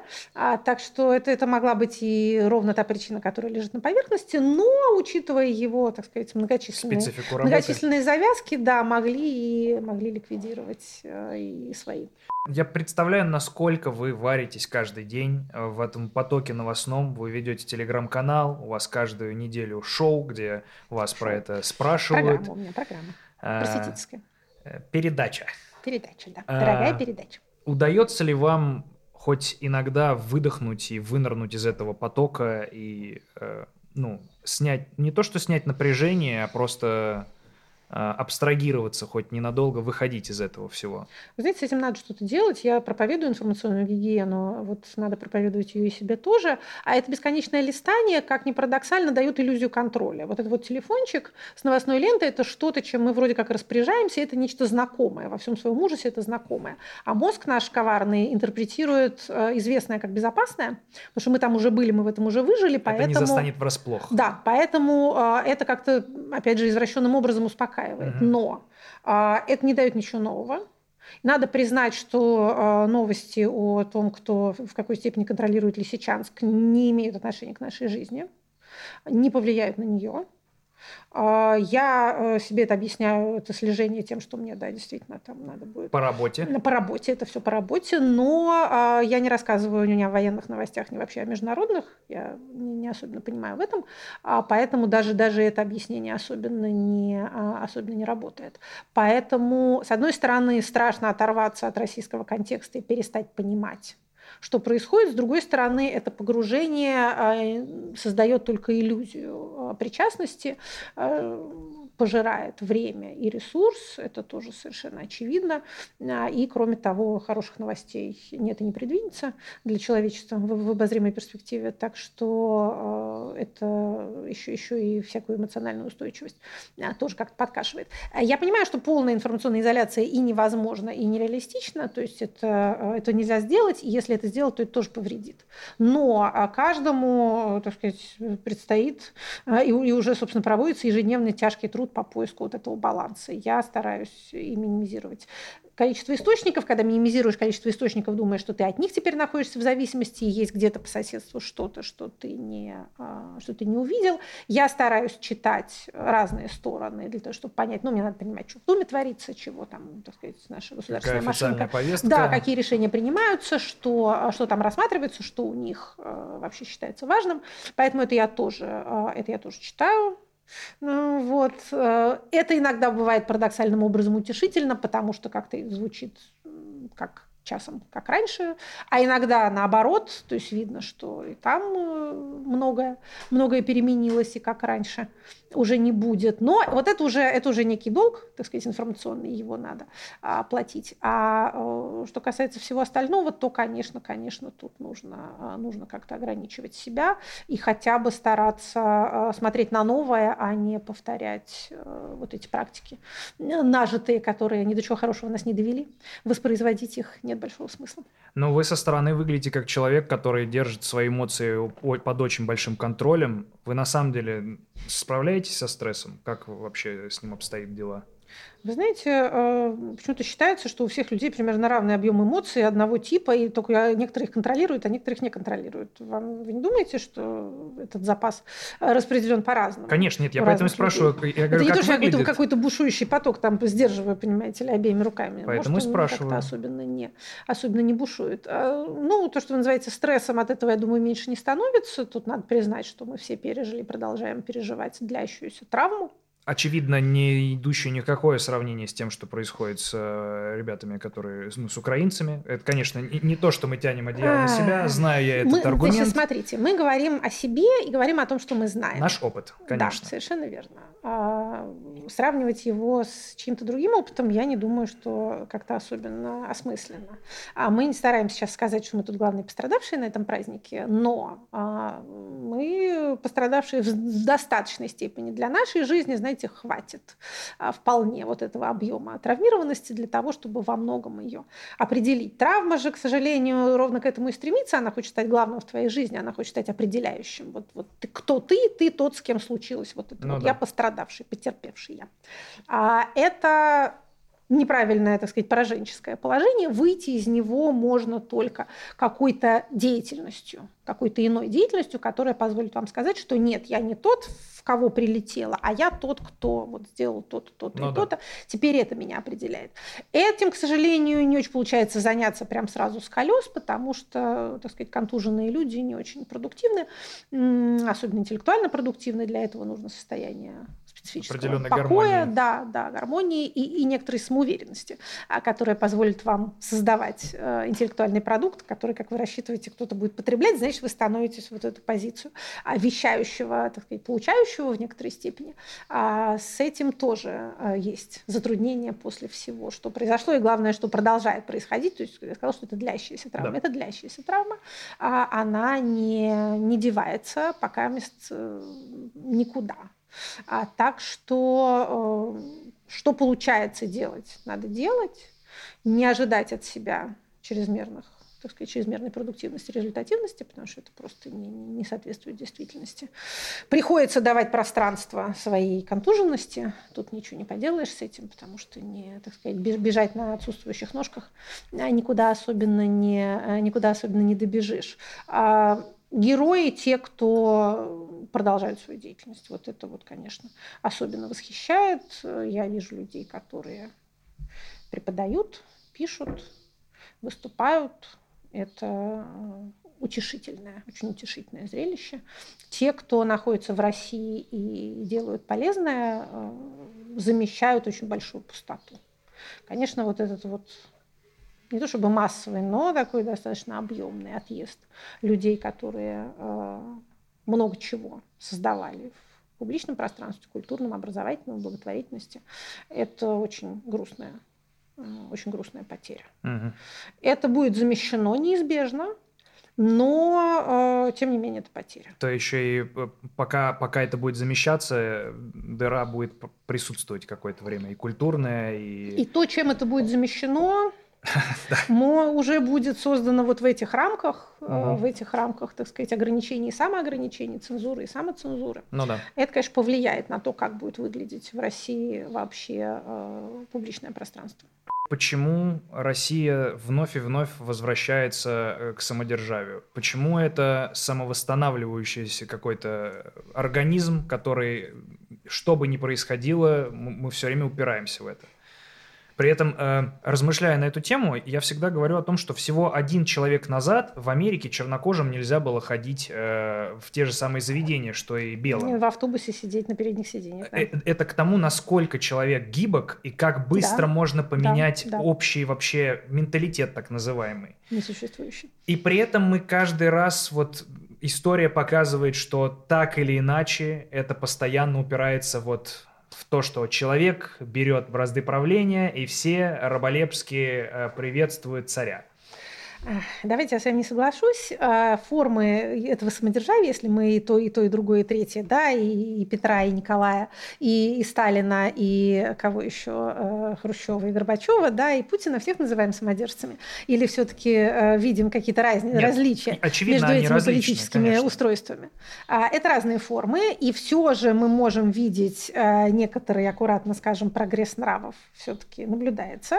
А, формы этого самодержавия становятся менее менее истребительными. Сейчас, конечно, у нас есть возможность, э, так сказать, повернуть историю вспять, но посмотрим, а насколько это, э, насколько это получится, есть ли для этого на самом деле желание, есть ли для этого ресурсы, есть ли та так сказать, та, та машина, которая может, там, например, перевести эти репрессивные практики наши на какой-то новый уровень. А, ну, скажем так, люди демократических убеждений вам скажут, потому что не наказали предыдущих, потому что не было иллюстрации, потому что mm-hmm. не было очевидного а, размежевания, не было осуждения однозначного предыдущих политических практик. А историк вам на это скажет, что однозначное осуждение, иллюстрации и размежевания, они только тогда происходят, когда значит, у вас оккупационная администрация стоит, если вы войну проиграли. Поэтому пример Германии такой популярный, но он на самом деле совершенно уникальный. Я еще раз воспользуюсь случаем прорекламировать книгу Николая Пле «Неудобная неудобное прошлое, которое уже раскупили все и допечатывают новый тираж, а это сверхактуальное произведение и будет оставаться актуальным, я думаю, еще довольно долгое время. Там показан опыт других стран, которые пережили массовое насилие внутри, так сказать, себя, а, государственный террор. И обычно а, режимы, которые терроризируют своих граждан, они еще и по соседству тоже будут воевать. То есть это не то, что либо у вас так, либо у вас эдак. У вас будет и, и, и то, и другое. Поэтому это сочетанная травма, опять же говоря, э, медицинским языком, достается следующим поколениям, которое потом будет их перерабатывать. Мы действительно не то чтобы возвращаемся все туда же, мы все откладываем, откладываем, откладываем. Вот этот вот большой разговор и, и большой связанный с этим комплекс действий по переосмыслению вот этого нашего исторического прошлого. Мы настолько хотим быть победителями, настолько хотим быть однозначно хорошими, настолько хотим быть полностью правыми, настолько невыносимо почему-то для нас, как для коллективной сущности, какая-то здесь нюансировка, а какие-то степени нашей правоты и неправоты, сказать, что вот это вот у нас было хорошо, это мы принимаем, а это у нас было плохо, это мы осуждаем. Вот почему-то это невозможно. Вот, э, значит, если ты э, любишь бабушку, то ты должен быть за Сталина. Вот, вот почему-то, почему-то так. Осудил Сталина, предал бабушку. А где, это, где эта связка возникает, на самом деле довольно трудно понять. Она частично создается искусственно, а, но она приемлется, скажем так, э, массовым сознанием. Вот это вот постоянное откладывание следующим поколениям, вот давайте мы еще будем правы, а, а вы потом там как-нибудь разберетесь, бойтесь, вот это вот грустный процесс, потому что долг этот, похоже, аккумулируется и как-то как накапливается, придется все равно. Потом со всем этим тягостно разбираться, но что это будет за потом, и кто, кто будут эти потомки, которые, которым придется это делать, сколько, сколько десятилетий это займет. Мы, конечно, сейчас себе поправили сильно э, историческую а нет ли такого... Дугу свою, по которой мы шли. Нет ли такого ощущения, что, ну, по крайней мере, я все время с ним сталкиваюсь, может быть, ввиду э, каких-то моих э, интеллектуальных пробелов, но нет ли ощущения, что в целом концепция, что один человек во главе страны, э, пусть он там вместе с парламентом, э, без него, так или иначе, что это какая-то очень древняя концепция, которая уже в эпоху цифровой, революции интернета выглядит как-то, ну, странно. э, э, как комик Джо Роган говорил, э, президент – это профессия, которую придумали, когда писали перьями. Что как-то это немножко уже не работает. Ну, история раз за разом показывает, что человек во главе имеет большой шанс скатиться вот в этот авторитаризм, самодержавие и имеет для этого иногда инструменты и желания. Вы знаете, историки нам говорят наоборот, что э, вот это вот единовластие – это исторически относительно новый концепт, а общество до, да-да-да, общество до э, аграрные, до, э, так сказать, городские, они как раз создавали всякого рода э, квазипарламентские структуры, хотя почему квазисовет? Старейшин, тинги, вечи, всякого такого рода э, коллективные органы, вот племя, так сказать, э, на самом деле э, не имело такого вождя, который им рассказывал, как жить, и полностью определял то, что они делают. А там были скорее вот э, какие-то э, группы наиболее там опытных или наиболее сильных охотников, которые вместе решали, куда мы там идем дальше. А, и, и где, где мы нынче охотимся, как мы тут живем. А поэтому на вот этой вот большой э, линии хронологической, на которой вот относительно небольшой отрезок, это то, что мы называем нашей нынешней цивилизацией, вот тогда э, возникла, э, возникла концепция единовластия, концепция самодержавия, концепция вот этого вот вождизма, и особенно ее поддерживает, конечно, а, наличие а, эффективного оружия. То есть если у вас есть э, лидер, и у него есть армия, то вот тогда-то ваши, так сказать, авторитарные наклонности особенно разовьются, потому что вам деваться будет некуда. Так что это некая фаза. Эта фаза может и, возможно, что и сменится а, фазой некой другой. Сейчас это звучит нереалистично, потому что, наоборот, произошел откат, откат, откат да. в архаику. Да, ужасно видеть, как э, страны собираются, и цивилизованные страны в том числе, собираются все больше и больше объем ресурсов тратить на оружие. вооружение, да. на оружие. Уже считалось, что это все ушло в прошлое, что теперь мы инвестируем в развитие развитие, в людей, но нет, мы по-прежнему инвестируем в убийство людей и в остановку развития. Это, это беда. Это беда большая, но а, вопрос состоит в том, остановит ли это так сказать, магистральную линию развития человечества, которая все-таки была линией на усложнение, на диверсификацию, на переход от э, экономики производства к экономике услуг, на жизнь вот в этом вот едином информационном пространстве и все же на жизнь с э, более низким уровнем насилия, с, большей, с большим уровнем гуманности по отношению к детям, по отношению к животным, по отношению к э, не таким людям, не, так сказать, нестандартным. Все это действительно действительно развивалась довольно активно, как ужасно сейчас об этом думать, и в России тоже, в России тоже это все было, и активная общественная жизнь, и третий сектор, и эффективные НКО, и изменение представлений общества о том, что приемлемо, что неприемлемо вот в, в этой области. Все это было. Все это сейчас э, как-то заметено под шкаф, был, пропадет ли это бесследно? Все-таки это довольно много лет продолжалось. Конечно, можно срезать цивилизационный слой и оставить под ним архаику, но для этого нужно... А, ну, что для этого нужно? Для этого нужно все-таки физическое отсутствие тех людей, которые восприняли этот набор ценностей. Я не думаю, что они все уехали. Это все-таки часть, интегральная часть городской цивилизации. Мне кажется, что ее так не а, быстро не, не, не срежешь, а быстро ее так не отменишь. А не, нет ли такого, что, возможно, выбор остаться в России рано или поздно поглотит, э, заставит подстроиться этих людей.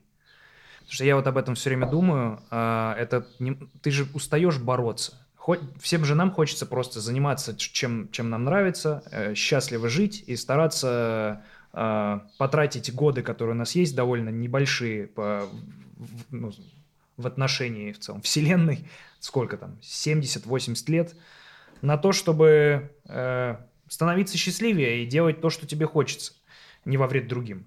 И когда значительную часть твоей жизни э, выдавливает какое-то внешнее событие, э, обязывающее тебя находиться в состоянии протеста и борьбы постоянного, для, э, по, по, по многим причинам, там, идеологическим обстоятельствам, так или иначе – рано или поздно как будто устаешь этим заниматься. Ну, вы говорите об активизме, о политическом активизме. Я скорее говорю о людях, которые работали в благотворительности, в разнообразной не только политической правозащите, в образовании, Но в даже культуре. правозащита, вот условно, ты остаешься в, в России, и тебе с каждым годом все сложнее и сложнее, опаснее и опаснее этим заниматься. И в какой момент... Э, ну... В какой момент ты перестанешь? Да, люди устают, люди выгорают, утомляются, так сказать, боятся, это все правда. Сейчас Сейчас кажется, что даже если вообще ничего они не делают, а просто присутствуют, и другие люди знают, что они там есть, это уже какая-то, это уже какая-то поддержка, да. Мы не знаем, вот эта острая фаза, сколько продлится, и, э, что называется, насколько этого запала хватит, и что там будет, что там будет дальше.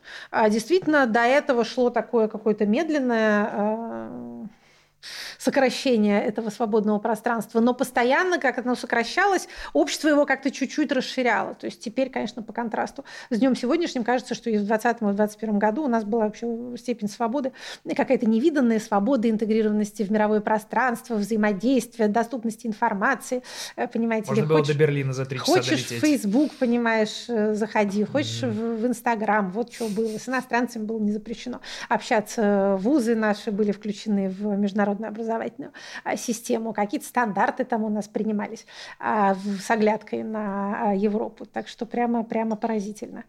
Как это думали нищие мы, нет у нас ничего, как у Ахматовой, да? Как стали одно за другим терять. Это правда. Это вообще показывает, насколько общественная жизнь многообразна и насколько она не описывается какими-то линейными, линейными дефинициями. Так что будет ли дальше, так сказать, теперь как-то оно быстро сократится, уже все полностью сократилось, замерзла полынья, а, и что, или, или как, или будет, э, так сказать, когда утомится несколько это сжимающая мышца, будет ли какое-то а, разжатие, хотя бы частичное, а, насколько вообще, насколько общество готово в этом мобилизационном модусе существовать, оно, кажется, не очень сильно мобилизуется. Опять же, когда новости читаешь, кажется, что там все уже колоннами маршируют по площадям, но похоже, что, Нет. похоже, что не совсем. А может быть, сама эта наша атомизация и вот эта вот политика э, деполитизации, которую проводила наша автократия, при, прививание гражданам всяческой пассивности гражданской, может, оно парадоксальным образом будет и во спасение. А, трудно, трудно мобилизоваться в таком состоянии. Пока главная форма гражданской активности, которую люди восприняли, это, кажется, доносом вот, вот с этим, а, с этим как-то более-менее энергично. И это, знаете, что удивительно? Это же похоже, что, а, так сказать, тоже уже не, а, не возрождение советской традиции, как многие думают, а люди, восп... люди воспитаны интернетом, привыкшие оставлять отзывы, писать свое мнение, чуть что, значит, жаловаться, тегить какую-нибудь там контору или компанию, которая их плохо обслужила. И это было, так сказать, проявлением гражданской активности и всячески поощрялось. Тут-то тоже проявление гражданской активности, только с другим некоторым вектором сектором, так сказать. Вот они Да, неравнодушные, неравнодушные интернет-юзеры, да, да. Потому что советское доносительство все-таки имело а, корыстную цель. Я на тебя донесу, все, вселю, вселюсь в твою квартиру, да. Или я выслужусь, А, да, ага. займу твое место. А тут, в общем, все достаточно бескорыстно. То есть рассказать, что у соседки там какой-то, значит, синий с желтым носок висит на, на балконе, а ты же не, не, не получишь этот балкон, даже не получишь этот носок. Но это может быть из-за чувства безопасности. То же самое. Ты как бы, вот смотрите, Я-то я, свой. я свой, я вот таких взглядов. Если что, меня, меня не, не жучите, типа. Меня не трогайте, да. Да. Но завтра же на тебя напишут по какому-нибудь другому еще поводу. Но это действительно оборотная сторона тоже, так сказать, общества прозрачности а, и общества с быстрой, легкой обратной связью. Мы с вами сколько, полтора часа Да болтаем. вы что? Э, Вы инагент. Я, очевидно, попал под ваше влияние на протяжении этих э, Попали, да? полутора часов. Мгм. Я теперь тоже инагент. Ну, э, экспертиза разберется, суд решит. Хотя нет, э, по-прежнему у нас внесудебная процедура даже и по новому закону объявления иностранным агентом, поэтому Минюст э, может прийти в суд, если вы станете с ним судиться, но э, вам, вам не обязан доказывать основания для своего решения. Вы должны еще... А, ну да, вы должны производить публично доступный контент, собственно, вы это делаете. Там есть несколько у нас, а четыре, а, по-моему, основания для того, чтобы вот стать инагентом, только э, три из них касаются хоть какой-то деятельности, которую можно назвать политической или относящейся там к вопросам обороны и безопасности, а четвертое основание – это просто распространение контента, так что вот распространили контент, э, попали под влияние, ну вот поздравляю, тоже, значит, ставьте, ставьте плашечку указания, как это торжественно называется в минюстовских бумагах, указания с большой буквы. Спасибо, что пришли. Спасибо, что позвали. По пивку. Нет, нет, спасибо.